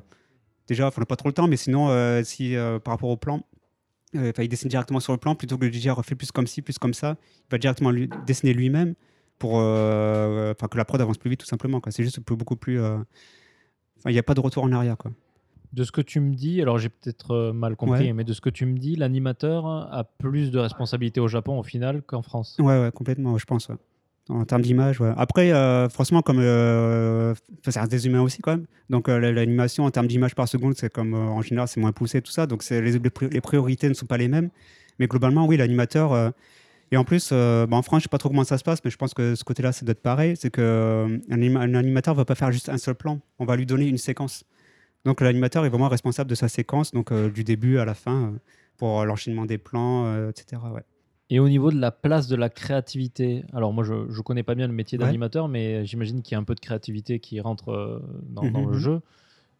Au Japon, tu es libre euh, d'apporter ta petite touche créative ou pas du tout? Bah, en tant qu'animateur, moi j'ai un poste particulier, c'est animateur, donc c'est vraiment exécutant quoi. Donc euh, on me donne un design donné avec un storyboard, le scénario il se passe ceci, il se passe cela, donc euh, je dois respecter vraiment euh, à la lettre, c'est ce qu'on me dit. Donc y a forcément une marge de manœuvre de- sur ma façon de comment je fais bouger un personnage, comment je dessine aussi, ce qui est mon style qui sera forcément différent, même si j'essaie de me caler.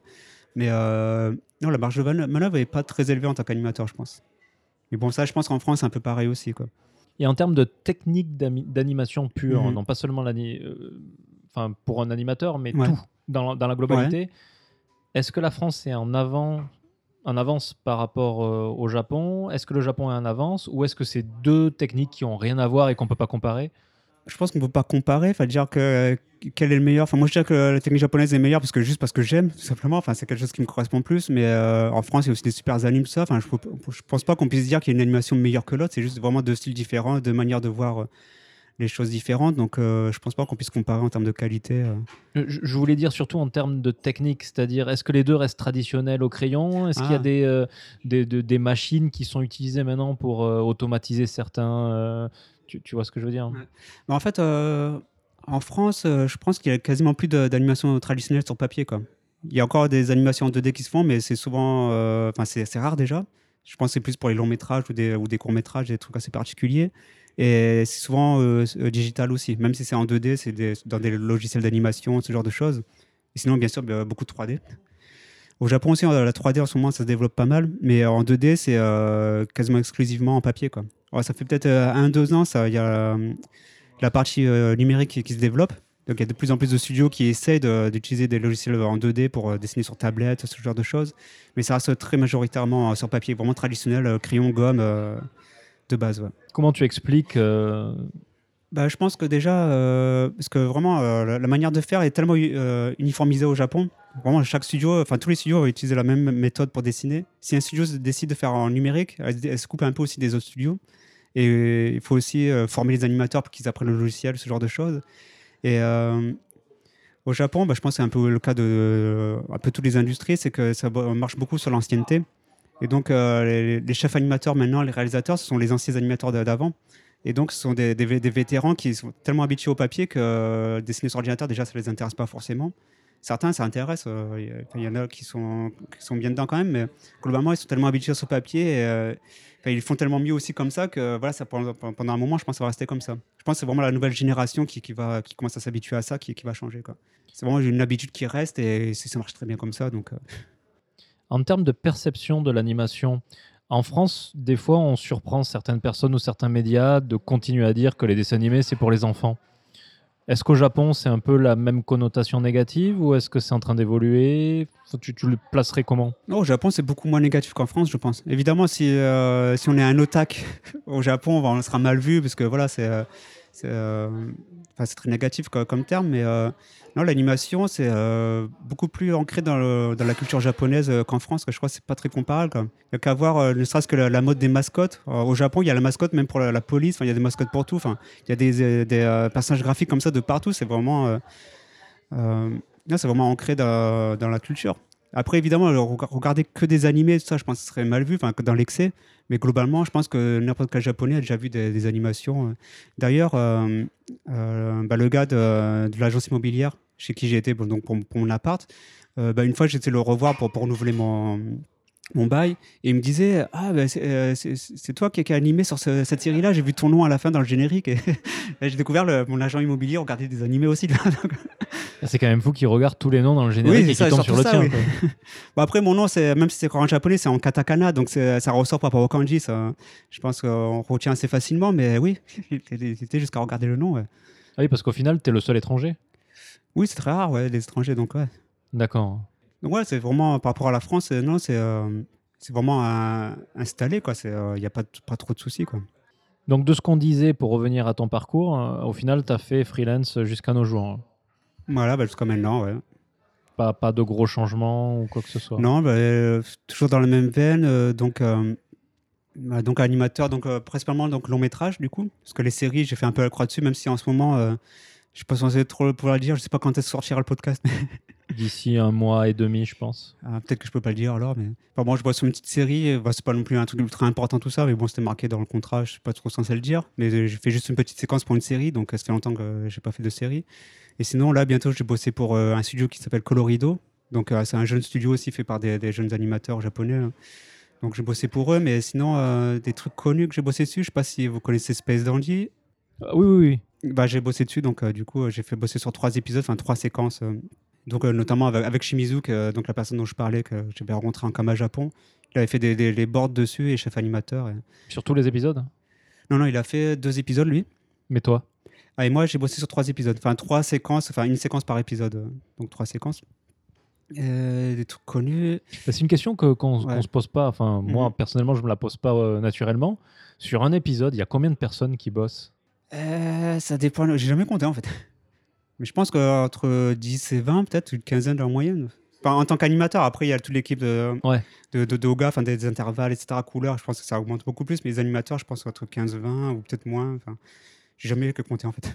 Ce qui me choque, c'est qu'à chaque fois, tu l'as tu l'as dit là, mais tu l'as dit pour d'autres trucs euh, avant, euh, j'ai bossé que juste sur cette séquence. Ouais. Mais une séquence sur un épisode de 20 minutes, c'est court. hein. C'est assez court. Après, ça dépend des séquences, mais. euh, Parce qu'en général, les séquences, enfin, une série, enfin, un épisode, ça fait entre, on va dire, 350 plans, à peu près, 300, 350 plans. Et quand on prend une séquence dessus, euh, en animateur, c'est par, par bloc de, plans, donc c'est entre 15 et 20 plans. Donc c'est euh, ouais, un pourcentage assez faible. Mais assez souvent, on prend- deux ou trois séquences. Après, pour Space Dandy, euh, je bossais aussi sur d'autres choses à l'époque. Je sais plus trop quoi, mais je bossais sur d'autres choses, donc j'ai pu faire qu'une séquence euh, sur chaque truc. D'accord. Et t'es fier d'avoir bossé sur Space Dandy Parce que c'est quand même euh, un petit monument. euh. Fier, ouais, c'était assez sympa à faire. Après, euh, la série en elle-même, en elle-même, en fait, je connais même pas l'histoire, je n'ai pas regardé la série. D'accord. En fait, le truc marrant, c'est que bah, avant de venir au Japon, je regardais beaucoup d'animés. Enfin, j'étais fan, c'est ça qui m'a fait venir au Japon, quoi, entre autres. Et, euh, mais euh, depuis que je suis au Japon, en fait, je regarde plus d'animés. Enfin, je, je dessine, mais je regarde plus. Donc, c'est la, la balance qui s'est inversée. Je dessine plus que je ne regarde. Ouais. Je connais pas les nouveautés, enfin, quasiment pas. euh. Bah, tu devrais regarder Space Dandy, c'est vraiment bien. Il y a des super animateurs qui ont bossé dessus. euh. voilà. tu pourras même voir ton nom au générique. D'accord. Mhm. Est-ce que tu as d'autres noms assez connus sur lesquels tu as bossé? Euh, de séries ou de euh, long métrage. Il y a un film qui est sorti l'année dernière en France, euh, je pense pas qu'il ait beaucoup marché, c'est. euh, c'est quoi? C'est Hilone Hime, Rêve éveillé, je crois, en français. Donc euh, j'ai bossé dessus il y a un an et demi, deux ans que maintenant. Enfin, j'ai fini la- la- en début de l'année dernière. Et euh, c'était la première fois, en fait, j'étais chef animateur dessus. Enfin, début euh, animateur au début, donc euh, je, commence, je bossais en même temps sur une autre chose euh, à côté, quoi. Et au fur et à mesure, on m'a demandé d'être chef anim dessus, donc euh, c'était cool, mais bien galère, mais, mais, mais bon, c'est pas connu. Galère, ben, quand, comment dire, en étant chef animateur, du coup, ben, on prend les plans de- de- des autres animateurs et on doit les corriger, donc redessiner par-dessus. On est censé aussi dessiner mieux que ce qu'ils ont fait, donc euh, c'est beaucoup de pression. Et, au final, ce qu'on voit dans, l'image, euh, enfin, dans l'image finale, c'est euh, c'est souvent le boulot du chef animateur au final. Parce que même si on est animateur sur une série, comme, comme, je disais tout à l'heure, une fois qu'on fait notre plan en layout, en rough, donc avec les personnages, enfin tout, tout ce qu'il faut, c'est checké par le réalisateur, le chef anime, qui eux redessinent par-dessus. Et donc après, derrière, le, le plan nous revient et on redessine par-dessus ce qu'ils ont fait. Donc c'est pour ça, souvent, quand on voit les plans finaux, c'est souvent enfin, le, le- le- le boulot du chef anime, quoi. basé sur le boulot de, de l'animateur de base. Mais... Donc tu, tu gérais combien d'animateurs? Euh, je sais pas, parce que les, les plans me venaient euh, co- comme ça, donc je sais pas trop qui a fait quoi en général, mais c'est des plans qui me venaient. euh, J'étais en renfort parce qu'il y avait aussi d'autres d'autres chefs animateurs dessus. Ça manquait de personnel. Et euh, bah, je, vais, je vais corriger aussi quelques plans de, de l'équipe Yapiko France, parce que Yapiko France aussi avait pris en charge, je crois, une centaine de plans du film, qui a été animé en France, euh, donc sur TV Paint, donc un logiciel d'animation. Et donc j'ai corrigé certains de leurs plans. euh, et sinon, les autres, c'était des plans japonais. Bon, moi, je connais pas les noms non plus. D'accord. Mais peut-être ouais, entre euh, peut-être 7 et 10, euh, 10 animateurs, je sais plus. Mais en gros, 80 plans, euh, je crois que j'ai 80 plans, je crois, un truc comme ça. Et t'as aimé cette, euh, cette expérience? C'était sympa, ouais. euh, avant de commencer, je pensais que j'arriverais pas à dessiner les personnages parce que c'était particulier, j'avais jamais dessiné ce, ce genre de personnage-là, mais au final, oui, ça, ça correspondait assez bien à ce que j'ai dessiné, et ouais, c'était assez bien. Niveau euh, là, pareil, ben, un peu comme dans Fujiko tout à l'heure, parce que euh, le film était sorti en mars euh, au Japon l'année dernière, et euh, le mois de décembre, donc euh, trois mois avant, le film euh, était même pas fini au tiers. Donc il y avait encore 900 plans à finir en trois mois, c'était chaud. D'accord. Donc, euh, ouais, petit message aux, aux fans d'anime ou ceux qui n'aiment pas trop, euh, dès que vous voyez un anima- une animation euh, par la télé ou quoi, soyez déjà content que ce soit là, quoi, que ce soit arrivé, parce que c'est souvent un miracle. Même si c'est pourri, bah, c'est déjà là, quoi. C'est pas mal. Tu m'as dit tout à l'heure en off que tu étais prof aussi. Oui, je, je suis prof, donc euh, j'ai eu contact euh, donc, euh, avec cette école avec, grâce à mon ancienne boss donc, de la boîte 3D. Parce qu'elle aussi, elle, elle fait prof là-bas. Il y a aussi un autre employé qui fait prof là-bas. Donc, eux, pour la section de 3D, plutôt 3D ou compositing, ce genre de choses. Et moi, donc, elle m'a proposé ça il y a, c'était quoi, il y a 5 ou 6 ans, je ne sais plus. Elle m'a demandé si je voulais être prof pour enseigner. J'ai dit, euh, j'y avais jamais pensé à ça, mais j'ai dit, euh, pourquoi pas, je vais essayer, quoi. Et du coup, euh, bah, là, ça fait 5-6 ans que je le fais. Mais bon, c'est pas du tout. euh, Enfin, c'est régulier tous les ans, mais euh, c'est pas du tout à temps plein. C'est vraiment que quelques jours par, par mois, par an. Et, euh, mais c'est cool, quoi. Enfin, vraiment, euh, c'est assez sympa. Et tu fais ça dans quelle école C'est euh, à Higashikoenji, c'est une école pour filles, en fait, c'est une école d'art. Euh, C'est un campus, en fait. et, euh, Il y a le. Je sais pas si c'est à partir de la primaire, peut-être au collège. Enfin, il y a plusieurs écoles collées. C'est vraiment un campus d'école pour filles. Et euh, ce que j'avais entendu à l'époque, c'est la plus vieille école d'art du Japon. Apparemment, ça a plus, je crois, 150 ans. Enfin, c'est vraiment une vieille école. Donc, du coup, il y a, enfin, à l'époque, évidemment, il n'y avait pas d'animation ni rien. C'était plus du textile, ce genre de choses. Qui, qui reste d'ailleurs encore. Ils font, il y a encore des cours de, de mode, de, de sculpture, enfin un peu de tout. C'est vraiment une école d'art euh, complète. Et donc, moi, euh, je me charge euh, des troisième années pour, le, pour une initiation à l'animation. Donc, juste quelques jours par, par an pour les accompagner sur leurs films. Ce sont de bons élèves? Ça dépend des années. Mais globalement, oui, enfin, elles sont assez, studieuses, assez studieuses, mais quelque part, je suis un peu, comment dire, pas déçu, mais euh, oui, c'est un petit peu déçu parce que euh, je suis content que les, les élèves viennent. Genre, entre 5 et 12 élèves par an, ça, varie tous les ans. Mais euh, quand je leur demande euh, est-ce que vous voulez être animatrice plus tard, parce que c'est une une école d'art, donc du coup, certaines sont intéressées, mais pas trop, c'est vraiment pour tester, quoi.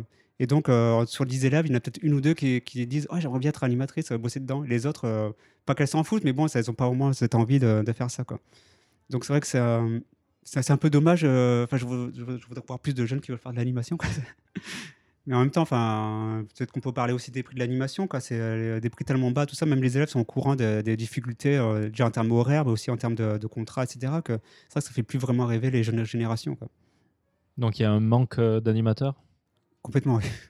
Là, en ce moment, euh, enfin, pendant, plus, pendant longtemps et encore maintenant, c'est je refuse beaucoup de boulot. Quoi. Déjà, parce que bon, je veux faire un break aussi un peu en anime, etc. Je veux faire autre chose, mais, mais euh, ils sont vraiment en manque d'animateurs. ouais. Donc, euh, je pense que pour les animateurs français, ceux qui sont intéressés pour venir au Japon, bah, pour tenter leur chance, bah, c'est vraiment un bon moment, quoi, parce qu'ils sont vraiment prêts à même embaucher des étrangers pour bosser. Enfin, c'est c'est vraiment une bonne période. ouais. Le monde de l'animation japonaise, euh, est-ce qu'il y a beaucoup de femmes? Pas trop, mais euh, alors, du coup, euh, vu qu'en ce moment je bosse beaucoup chez moi, je ne peux plus trop voir sur place, mais euh, enfin, on m'avait dit, et j'ai j'ai quand même un peu vu euh, les, les dernières années, c'est qu'il y a beaucoup, de plus en plus de, de femmes en fait. Tout simplement parce que en fait, les mecs sont moins intéressés. Ah, parce qu'il y a aussi la culture japonaise, c'est euh, le mec, c'est le mari qui doit apporter des sous à la maison, machin. Comme l'animation, ça paye pas, donc euh, être euh, mari et animateur, ça- il faut faire un choix, quoi, en gros. Donc en général, bah, c'est les filles que du coup elles ont moins de cette pression-là, donc elles deviennent animatrices. euh, euh, Enfin, elles, sont, euh, elles sont plus nombreuses à, vou- à vouloir devenir animatrices. Et après, je pense une fois qu'elles sont mariées, bah, c'est euh, encore le même problème. Voilà, faut qu'elle soit la femme à la maison. enfin, c'est un peu galère. Mais bon, ouais, je pense qu'il y a quand même euh, de plus en plus de filles qui sont intéressées. ouais. D'accord. Ça se re- Oui, tu m'as dit que ça se ressentait, hein, qu'il y ait de moins en moins de gens. euh. Ouais, ben, ne serait-ce que ben, a la, la production, moi je connais pas les chiffres, mais euh, la, la quantité de, de- de séries animées, même de longs métrages, ne cesse, ne cesse d'augmenter quoi, au Japon. Mais les nombres d'animateurs, enfin, ça n'augmente pas, en tout cas pas au même rythme. ouais. Donc j'allais te demander est-ce que ça risque de disparaître à terme, mais si, si les productions augmentent, euh, pas forcément.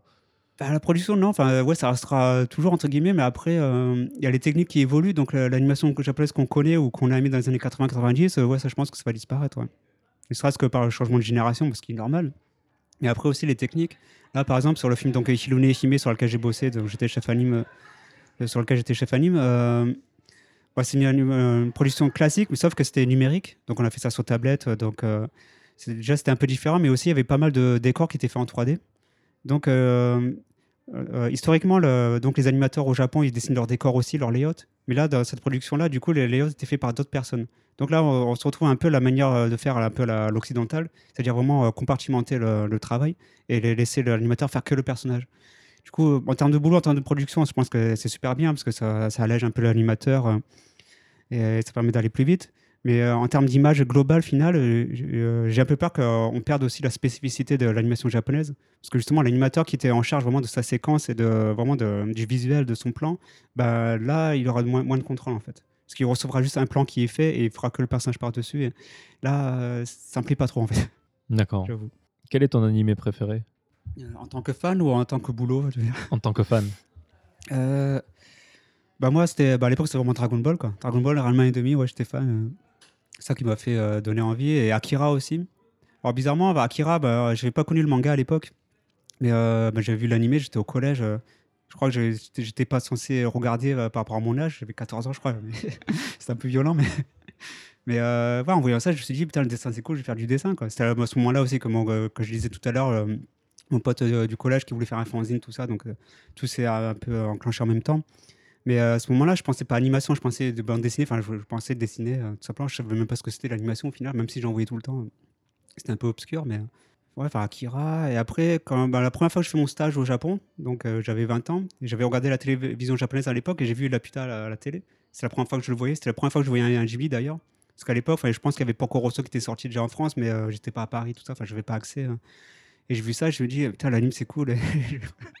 donc ouais, bah, moi, peut-être la puta, ouais, c'est mon, mon film préféré. Ever. Ok. Et euh, celui sur lequel tu as travaillé? Euh, ah, c'est compliqué. C'est compliqué. Moi, il y a plusieurs. euh, prod sur lesquelles j'ai aimé bosser. Il y en a une qui n'est pas du tout connue, enfin peut-être un petit peu en France, Blue Exorcist. Je sais pas si tu connais, peut-être Deux noms seulement.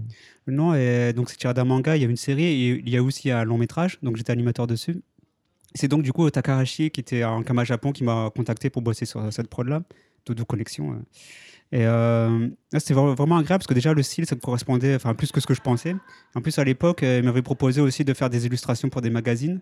Donc euh, là, je me suis rendu compte que l'animation c'est vraiment très très mal payé. Genre juste pour expliquer vite fait, quand on est animateur, qu'on est payé au plan.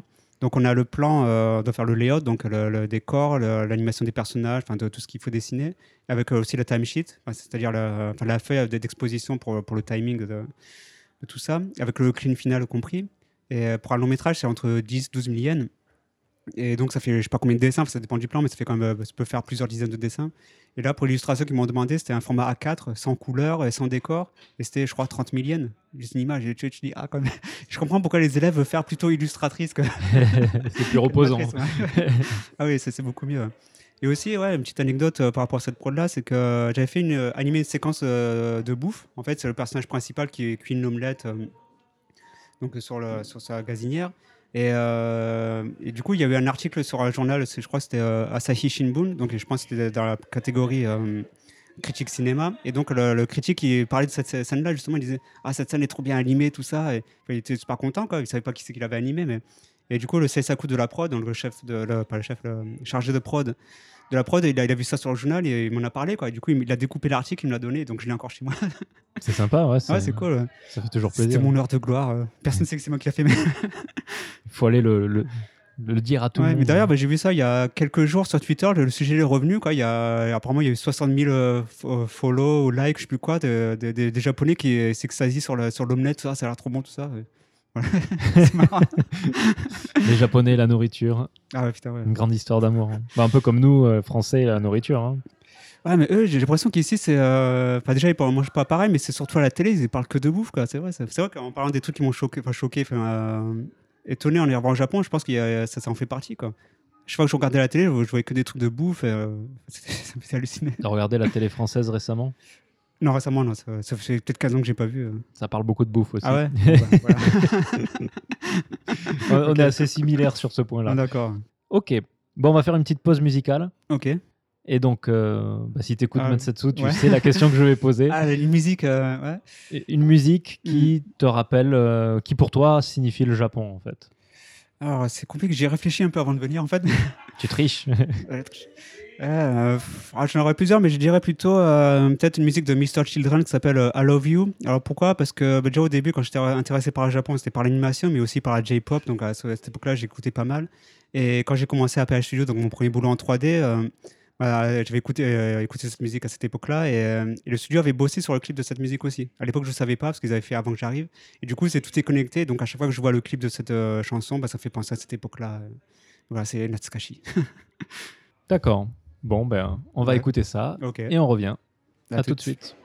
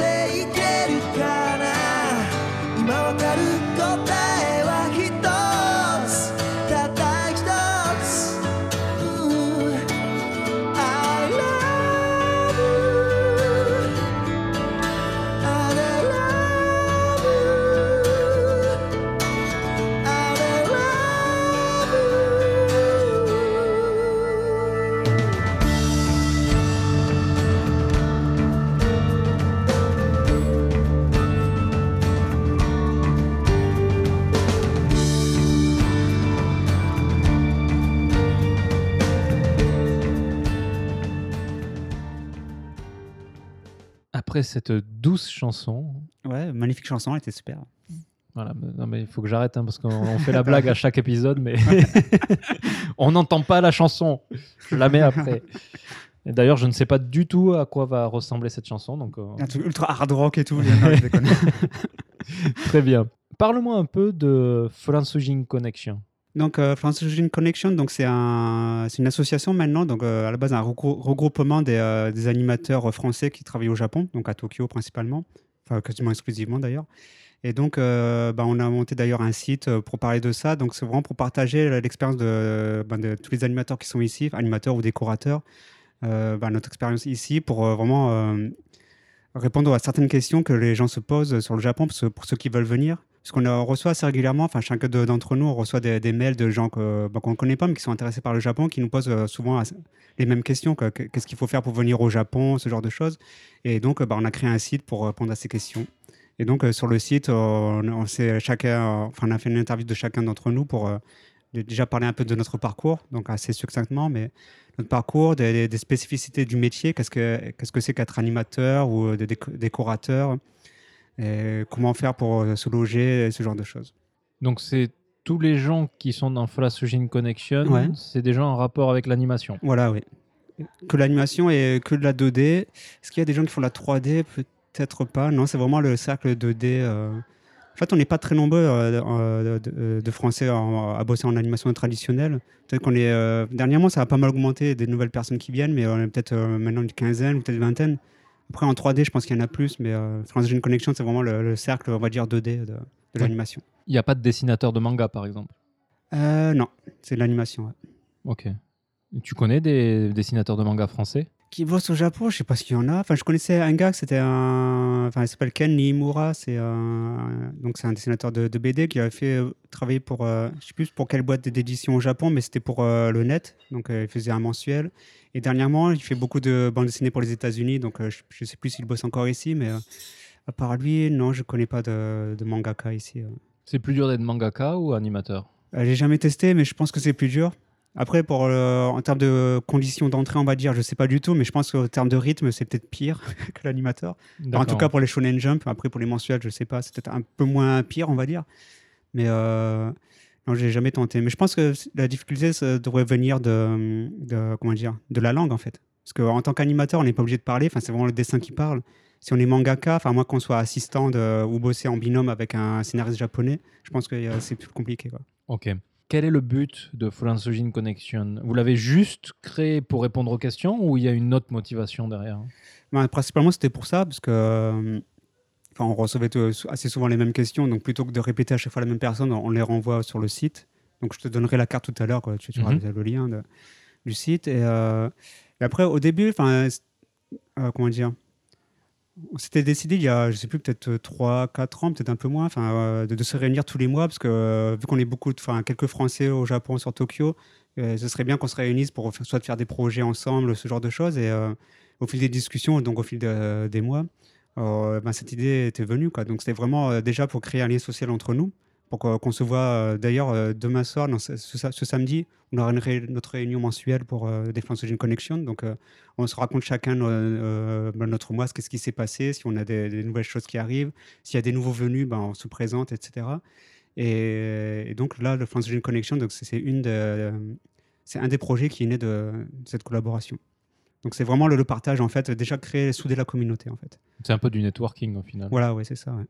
D'accord. D'ailleurs, euh, conjointement, il y a donc c'est, Thomas Romain en fait qui, se charge le plus souvent de ça, notamment des articles dans Animeland, qui est, euh, qui fait, euh, je crois que c'est, encore dans Animeland, c'est tous les mois. Donc à, cha- à chaque mois, c'est soit une interview, soit ça explique une partie de l'animation, qu'est-ce que c'est. Et donc ça naît aussi de ça, c'est vraiment connecté, c'est vraiment pour vraiment vulgariser et dire aux gens que le Japon, c'est pas si terrible, vous pouvez venir, et c'est cool. Enfin, travailler 12 heures par jour, c'est quand même un sacré Oui, voilà, mais bon, voilà, c'est pour la gloire. Mais comme tu disais, c'est ce métier d'animation, c'est surtout une vocation. Donc, euh, Oui, c'est ça. Enfin, on fait pas ça pour être riche, quoi. Enfin, c'est, euh, pas possible. enfin, si tu peux avoir les deux. Oui, tu peux avoir les deux. ouais. Personne ne refuserait évidemment. hein. J'aimerais bien gagner le million tous les mois, mais Est-ce que tu as pensé à monter ta propre boîte? Moi, non, parce que euh, enfin, je suis pas très bon ce qui est, tout ce qui est euh, gestion, tout ça, justement, donc euh, je me sentirais pas de le faire de base. Et après, bah, ce qui m'intéresse, c'est vraiment créer des projets, euh, dessiner. Donc, euh, si je gère ma boîte, bah, j'aurai plus le temps de dessiner.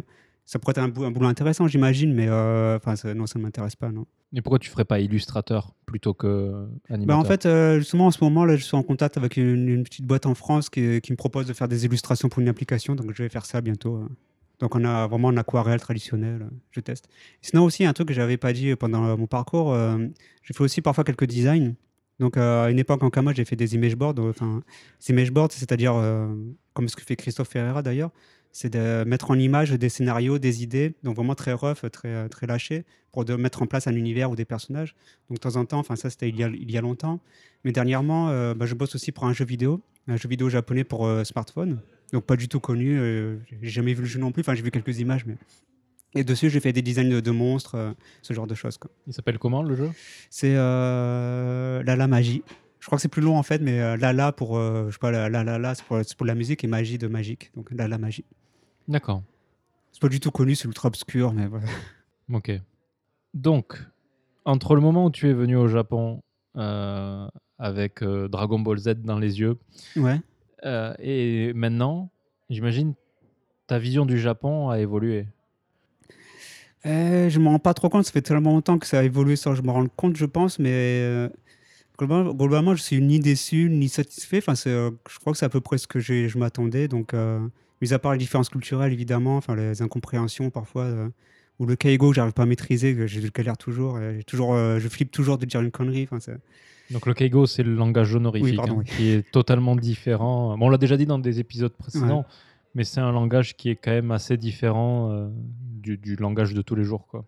Euh, non, après l'évolution, non, c'est euh, enfin, l'évolution, c'est vraiment par euh, mon rapport par rapport à l'animation, par exemple, c'est que avant je regardais beaucoup, maintenant je regarde plus, quasiment plus. et non, j'ai pas trop, je m'en rends pas compte en fait.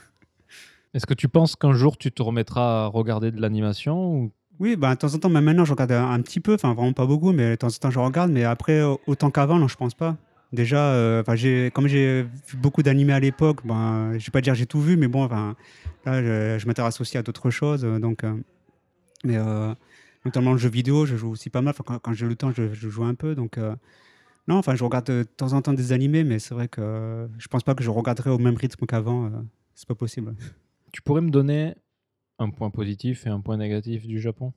Un point positif, c'est euh, ben, facile à vivre, euh, c'est euh, c'est très pratique, on se sent vra- vraiment en sécurité, enfin, euh, surtout, notamment quand je rentre tard du, euh, du boulot le soir, que, passer, passer minuit ou quoi, si je suis pas trop loin de chez moi, je rentre à pied, je me sens à l'aise, je me sens pas, j'ai pas peur de rentrer dans la nuit, c'est tranquille.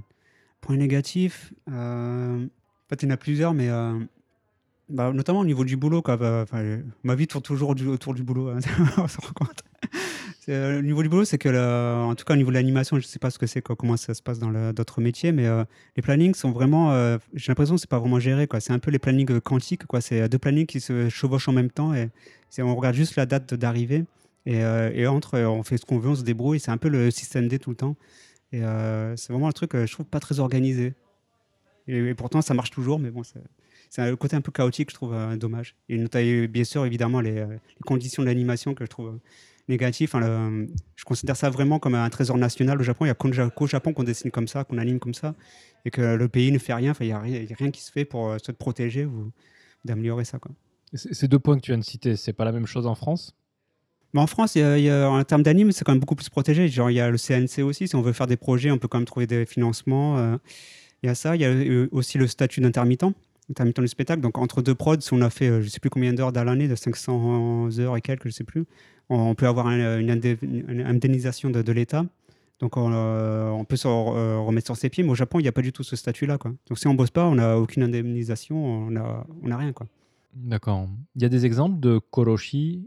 Karoshi, moi je n'ai pas rencontré, mais euh, dans la boîte, une des boîtes que j'ai bossé, A1 Pictures, c'est une boîte dans laquelle euh, j'ai fait euh, Blue Exorcist d'ailleurs, et d'autres trucs. Et euh, dans, dans ce studio-là, apparemment, il y a eu un cas de Kaloshi. Ouais. Karoshi, oui, pas Koroshi. Euh, Kaloshi, ouais. donc euh, mort par épuisement au travail. Donc il y en a eu un, mais je pense qu'il y en a eu d'autres aussi ailleurs, mais euh, donc dans, dans un studio que je connais, il y en avait un là-bas. D'ailleurs, il y avait une de mes élèves qui, quand je leur parlais que je bossais, je vais bosser à Iwan Pictures, elle était inquiète. Elle m'a dit Est-ce qu'il y a eu des kaloshi là-bas C'est vrai ou pas? Enfin, voilà, même les élèves étaient au courant. Quoi, donc, ça arrive. Bah, J'ai l'impression que dans ces milieux-là, hein, que ce soit le manga ou l'animation, c'est quand même assez fréquent dans ces milieux. Bah ouais, bah après, du coup, vu que je n'ai pas bossé ailleurs, je sais pas, euh, dans d'autres euh, corps de métier, mais c'est vrai que, bah, comme je disais tout à l'heure, peut-être que c'était en off que je disais, je sais plus, mais euh, quand je revenais le matin au boulot, que je vois des gens dormir sous la table, tout ça, c'est assez fréquent. Soit sous la table, soit sur la table. c'est vraiment les gens qui vivent au studio et, ça, euh, ça fait pas rêver. Là, je me suis dit, non, bah, je vais pas bosser comme ça. Alors, tu, tu dis tu, tu veux pas bosser comme ça, mais tu fais des heures assez conséquentes. Donc, tu te vois mais, faire compa- ça. mais comparé aux autres, justement, enfin, c'est pas si horrible que ça, on va dire, entre guillemets, quoi. C'est, relatif, mais Mais tu as toujours un rythme assez euh, soutenu. oui, oui, ça reste soutenu. ouais. Là, un peu moins ces, euh, ces derniers temps, parce que bah, là, je fais un peu autre chose, mais euh, globalement, ouais, ouais, ça reste toujours soutenu. ouais. Tu te sens de le, tenir jusqu'à quand ce rythme? Bah, justement, là, j'ai plus envie de le tenir, là, donc euh, c'est pour ça que là, je fais un break euh, pour changer, quoi. Mais euh, après, c'est vrai que bah, l'âge qui arrive, bah, le corps tient plus non plus, quoi. Donc, je sais pas comment font les gens, bah, genre Miyazaki, euh, lui, c'est vraiment une bête de travail. Que, euh, enfin, les différents animateurs que- qui ont bossé avec lui ou qui étaient dans son entourage plus ou moins proche, il racontait souvent. Enfin, c'est un gars qui dormait genre 4 heures par nuit, qui euh, tout le reste du temps était sur son bureau à dessiner, quoi. Là, il a, je sais plus quel âge il a, il a passé 70 ans, je pense. Mais euh, voilà, il a l'air encore plutôt en bonne forme, on va dire. Mais euh, moi, si je faisais ce rythme-là, à 40 ans, je, je suis mort. Quoi. je, je pense qu'il faut avoir aussi un, un sacré physique. Pour, euh. Tu fais un peu de sport? Dernièrement, un petit peu, ouais. Donc, un petit peu de muscu, beaucoup de marche, euh, un petit peu de muscu chez moi, enfin, un truc de base, euh, euh, des abdos, ce genre de choses. Mais ouais, en ce moment, j'essaie de faire gaffe. Pour la bouffe aussi, à l'époque, au début, quand j'étais en stage et, après pendant la boîte 3D, en fait, à côté du studio, il n'y avait pas vraiment de restaurant, il n'y avait que un ou deux. Et globalement, on allait très souvent au combini. Quoi. Donc, je mangeais pas, pas mal d'années des, des 7-Eleven. Donc, je pense que là, si je meurs, mon corps, va- il va pas pourrir. quoi. J'ai tellement de, de produits. que- Oui, les combini, c'est pas réputé Ouais. pour la, la bonne qualité de la ouais. nourriture. Donc, ça, j'ai- ça euh, j'évite euh, à mort. Quoi. Mais au début, bah, je n'ai pas trop le choix. Mais Donc, tu penses, euh, actuellement, tu penses que tu vas rester au Japon encore longtemps? Voilà, ça dépendra. Ça fait 12 ans que je me dis ça, je sais pas. Mais globalement, j'aimerais bien rester parce que ça me plaît, enfin, l'environnement global. Et puis, bon, les amis aussi, je les ai ici. Voilà, enfin, si je retourne en France, il faudra tout reconstruire. C'est aussi, il y a cette galère-là aussi. Bon, il y a la famille, donc c'est cool aussi, mais bon, c'est quand même tout refaire. Et euh, je pense que je vais rester, ouais, mais ça dépendra. Donc, c'est pas définitif. euh, Enfin, rien n'est définitif, mais euh, a priori, ouais, je resterai. hein. Toi, t'aimerais rester dans quelles conditions? Dans le sens, tu dis que tu es en train de chercher de changer un peu de voie. Mhm. Donc, t'aimerais que ça soit comment? Alors, euh, en termes de conditions de travail, je ne me fais pas d'illusions, ça ne changera pas. Mais euh, en termes de poste, par exemple, euh, j'aimerais bien plus un poste plus créatif. Donc là, en ce moment, je fais un petit webcomics, donc euh, j'essaie de me mettre un peu à la BD. Donc c'est vraiment juste un truc personnel, donc je teste. Et donc là, que je parlais tout à l'heure, j'ai fait un peu d'illustration aussi. Donc euh, j'essaye un peu de, ce côté-là pour vraiment créer des projets et sortir un peu du cadre de juste animateur et, comment dire, exécutant. D'accord. Donc je pense qu'en termes de- d'heures d'horaire de travail, ça va pas trop changer, mais en termes de, de contenu de travail, ce sera peut-être plus plaisant, plus euh, comment dire, euh, épanouissant. D'accord. Bon, au final, tu pas dit grand-chose sur l'évolution de ton point de vue parce que tu n'avais pas d'attente. Pas trop d'attente, enfin euh, l'attente d'être au Japon, mais ça, ça me suffisait. Après, j'avais pas, euh, j'ai jamais été trop fan de tout ce qui est euh, vraiment comment dire culture japonaise de base, genre tout ce qui est samouraï, machin. Enfin, ça, je m'en fous un peu, même à l'époque. Ouais. Donc moi, c'est vraiment le japonais, enfin le Japon euh, bah, actuel qui m'intéressait. Donc euh, j'ai eu ce que je voulais. Et, euh, je pense pas avoir trop évolué. Quoi. Après, je pense que comme tout le monde, j'ai eu un peu la période euh, euh, où je me disais, ah, les Japonais sont racistes, tout ça. Euh, il y a toujours de le côté le sabetsu, machin, enfin le mise de côté, quoi. Notamment pour la, recherche d'appartements. La première fois où j'étais cherché, enfin, on m'a dit direct, on cherche pas des, on ne donne pas aux étrangers, quoi.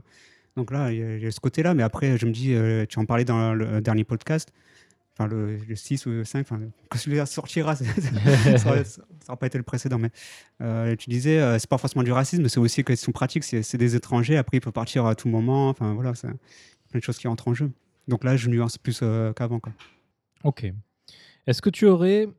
Bah alors, du coup, cette question va prendre un, un petit sens différent. Est-ce que tu aurais des conseils pour les gens qui voudraient venir au Japon et en particulier, du coup, pour euh, les gens qui voudraient travailler dans l'animation? Bah, le conseil déjà, bah, je pense comme euh, tout le monde, c'est d'apprendre le japonais quand même, parce que c'est vraiment la grosse barrière. euh, si on parle pas, ben, euh, à moins de- d'entrer dans une boîte étrangère, dans laquelle on, on verra que des étrangers du coup, et, et on profitera même pas du Japon. Donc c'est vraiment apprendre le japonais. Je dirais, notamment dans, le métier de l'animation, c'est pas forcément avoir un niveau ultra élevé, mais suffisant pour pouvoir s'exprimer et comprendre comme certaines choses. Et, et avoir beaucoup de motivation et tenter sa chance. Quoi. Surtout en ce moment, enfin, ils sont vraiment en manque d'animateurs, donc euh, si vous voulez faire de l'animation, ben, il faut tenter. Quoi. Il faut avoir la foi et ça va bien se passer. Donc le, le japonais, quoi. Oui, voilà, c'est ça. ouais. Ton japonais actuellement, il est comment? Ben là, je pense que ça fait quelques mois, j'ai l'impression de régresser un peu parce que vu que je bosse euh, souvent chez moi, euh, je ren- rencontre pas beaucoup de gens, j'ai pas l'occasion de parler japonais. Et les gens euh, je rencontre dernièrement, c'est beaucoup de Français, donc du coup, euh, en ce moment, je parle beaucoup plus français que japonais, donc j'ai l'impression de régresser un peu, mais je pense qu'en dehors de ça, j'ai pas vraiment trop de problèmes. Quoi. Mais euh, au début, quand j'ai commencé, je parlais vraiment pas. Enfin, j'avais quelques vocabulaires, tout ça, mais euh, je pense que mon niveau n'était pas suffisant quand même à l'époque pour, pour commencer. J'avais de la chance de pouvoir parler anglais, mais sinon, c'était mort. D'accord. Est-ce que tu aurais une œuvre japonaise à conseiller? Ça peut être n'importe quoi, hein, de la musique, euh, un dessin, euh, une peinture, une sculpture. Ça, c'est le truc que j'ai pas réfléchi avant de venir. bah, elle est nouvelle cette question, hein, je, je la pose. euh, vu que je sors pas les podcasts dans l'ordre, des fois Ouais. elle y est pas, des fois elle y est. euh. Ouais, ouais. Non, mais je vais dire juste un mangaka. Quoi. Euh, Au final, j'ai pas lu euh, beaucoup de ces mangas, mais que je, mais je trouvé super bien. C'est. Euh... Merde, son nom est reparti. Euh, Urasawa. Naoki Urasawa, donc euh, mangez-en. hein, en plus, euh, je, sais, je sais pas si en France il y a encore l'expo, mais il y a eu une, une expo à Paris récemment. Donc si elle est encore ouverte, ben, allez la voir. Quoi. C'est un de mes mangas pré- mangaka préférés. Ouais. Ah non, mais il est super. Donc euh, tu peux citer une ou deux de ses œuvres? Bah, il avait fait euh, 20th Century Boys. Donc, Mhm. euh, ça se pose, quoi. Et, enfin, c'est une histoire, je ne me souviens plus trop, parce qu'en fait, je, je crois que j'ai pas eu, l'occasion de lire la fin, parce que c'est un moment où j'ai déménagé, tout ça. Mais c'est une histoire de secte, en fait. Enfin, c'est très. euh, Enfin, toutes ces, tous ces mangas, c'est basé sur euh, le mystère, quoi, en gros, les, enquêtes. Il a fait aussi une adaptation de Astro le petit robot, donc il a fait euh, Pluto. Donc là, c'est une histoire assez courte, il fait 6 ou 7. Non. Enfin, il fait moins de 10 tomes, en tout cas. C'est pas très long. Donc ça, c'est vachement bien aussi, une revisitation, de, revisite de, de Astro. Donc, vachement bien, enfin, je conseille vraiment. Quoi. Autant en termes de dessin qu'en termes de narration. Enfin, même pour ceux qui sont intéressés par le manga, la mise en scène, je pense qu'il faut regarder ça. Quoi. Et puis le plus connu, je pense, c'est Monster. Monster, ouais. Que j'ai pas lu, en fait. je connais, mais... euh, Ah, bah, c'est c'est fantastique. Ouais. hein. Fantastique. Et, bon, et d'ailleurs aussi, euh, je crois que c'est une émission qui est pas très connue, mais euh, c'est aussi un mangaka qui, qui cherche à promouvoir, euh, enfin en tout cas communiquer sur le manga, le métier du manga. Donc il fait une émission au Japon qui s'appelle Man Ben, donc Man de manga et Ben de Benkyo, donc apprentissage du manga. Man Ben, et on peut en trouver sur YouTube de ça. Il y a certains qui sont sous-titrés en anglais, et donc à chaque émission, il, il interviewe un mangaka différent. Et donc euh, c'est super intéressant. Donc enfin, je conseille aussi cette émission-là. Très bien. Bah, merci pour ces précieux conseils. De rien. Ça reste très classique, mais désolé. Il n'y a, a pas, non C'est ton point de vue. Bon, c'est le petit instant promo. Alors, du coup, euh, où est-ce qu'on peut te retrouver? Twitter, Instagram Euh, on peut me retrouver sur Tokyo. euh, bah oui, j'ai un compte Twitter. euh, par contre, je ne m'en souviens plus de, de mon pseudo parce que je, je l'ai mis au hasard en fait. Euh, celui que je voulais mettre était, était déjà pris, donc j'ai pris un autre qui était déjà pris. J'ai repris un autre, c'était déjà pris. J'ai mis trois chiffres derrière, c'était déjà pris. Enfin, bon. Euh, bah, je le dirai tout à l'heure. En fait, je mettrai en lien. Je le euh, mettrai en ouais. lien. Donc j'ai un compte Twitter et un compte Tumblr aussi, sur lequel dernièrement, ça fait deux semaines, j'ai commencé à mettre justement en ligne euh, les premières pages de, de ma BD, de mon projet. Donc euh, j'espère pouvoir mettre en ligne une page par semaine. Donc c'est pas énorme, mais euh, voilà, j'essaie de mettre ça. Je vais essayer, d'être régulier. Bah, D'ici un mois, il y aura, y aura de quoi regarder, du coup. D'ici un mois, il y aura quatre pages. c'est pas énorme, mais voilà. Enfin, le principal, c'est de- d'ess- d'essayer d'être régulier. Euh, j'ai ça, j'ai un Insta- Instagram aussi, mais je pose pas beaucoup dessus parce que c'est pas très pratique. Et sinon, ben, vous pouvez me voir aussi euh, bah, sur le site de Freelance Engine Connection. Donc, euh, il y a une interview de moi. Dans Animeland aussi, je sais plus quel numéro, mais c'était l'année dernière. Un numéro est sorti, donc il y avait mon interview aussi dedans. Et voilà, sur le net, je crois que c'est tout. J'ai un compte Pixiv et DeviantArt aussi, mais euh, j'utilise quasiment jamais. Donc, euh, bon, c'est- principalement Twitter donc, et Tumblr. On mettra tout ça sur la page, parce que ça fait beaucoup d'informations. Ouais. Euh, J'imagine que tu as un portfolio aussi. Euh, pas vraiment en fait, mais justement, comme je disais tout à l'heure, en fait, au Japon, on n'utilise pas de portfolio pour se vendre au studio, donc j'en ai pas. euh. D'accord. Il y, a, il y a longtemps sur Tumblr, j'avais posté euh, une vidéo d'une collection de, de différentes animations que j'avais faites, donc ça, ça remonte à quelques années, mais donc euh, bah, je peux vous donner le lien aussi. Ça date de quelques années, mais. euh, D'accord. Voilà. Ok, très bien. Bon, mais je, je Ah, pense qu'on a ah, fait aussi le un autre truc, euh, bah, j'ai fait un fanzine aussi euh, l'année dernière, donc j'ai imprimé en fait euh, un, un dojinshi Donc pour ceux qui connaissent pas, Dojinshi, c'est euh, bah, c'est un fanzine tout simplement. Et sur, euh, sur les Genga, en fait, sur les animations que j'ai faites, des poses clés en ref. Et donc j'ai fait une petite collection de centaines de pages de, de différentes euh, animes que j'ai faites. Donc bah, j'ai déjà le bouquin chez moi dans des cartons depuis un petit moment, mais après j'ai pas encore mis en place tout pour vendre. Mais bon, s'il y a des gens sur Tokyo, bah, quand, si on peut se voir directement, c'est plus pratique que je, je leur offre le bouquin s'ils veulent. Et l'envoyer par la poste. ça te- Si je pourrais, mais après c'est pour le paiement, j'ai pas de compte PayPal, je sais pas encore comment ça, ça marche, donc voilà, c'est ça. D'accord. Mais sans par rapport, oui, il y a des Américains apparemment ils sont intéressés aussi, mais après c'est vrai que pour le paiement, c'est- ça qui coince. Et t'es allé euh, essayer de le vendre à la comiquette C'est un truc que j'ai pensé à faire, mais là pareil, j'ai pas eu trop le temps de, de, de m'intéresser euh, pour la comment dire l'inscription, euh, ce genre de choses. Comiquette, à ce qui paraît, c'est compliqué parce qu'il faut s'inscrire et parfois, par un moment, c'est euh, par tirage au sort apparemment parce qu'il y a tellement de monde qui veulent, y- veulent y y aller. Donc, euh, mais ouais, c'est une piste, mais bon, je l'ai pas encore, je, je me suis pas encore inscrit. Et tu pourrais parler rapidement pour expliquer aux gens qui connaissent pas la comiquette ce que c'est Comiquette, euh, ben, mot valise euh, qui signifie comic market. Donc, euh, je sais pas euh, de quand ça date, mais c'est assez vieux. quoi. C'est euh, un événement un peu comme Japan Expo, entre guillemets, en France, mais au Japon. Sauf que là, c'est vraiment basé sur, pas sur la culture japonaise en soi, mais c'est vraiment sur le, le, bah, le fanzina. Quoi. Le fanzine, que ce soit le, dessin, il y a certains trucs de photos aussi, de- des- coins euh, de, magazines, de- enfin de fanzines, de, de trains par exemple, de n'importe quoi. Et des, des côtés, euh, des trucs très hentai évidemment, à côté des trucs euh, tout, kawaii, c'est normal.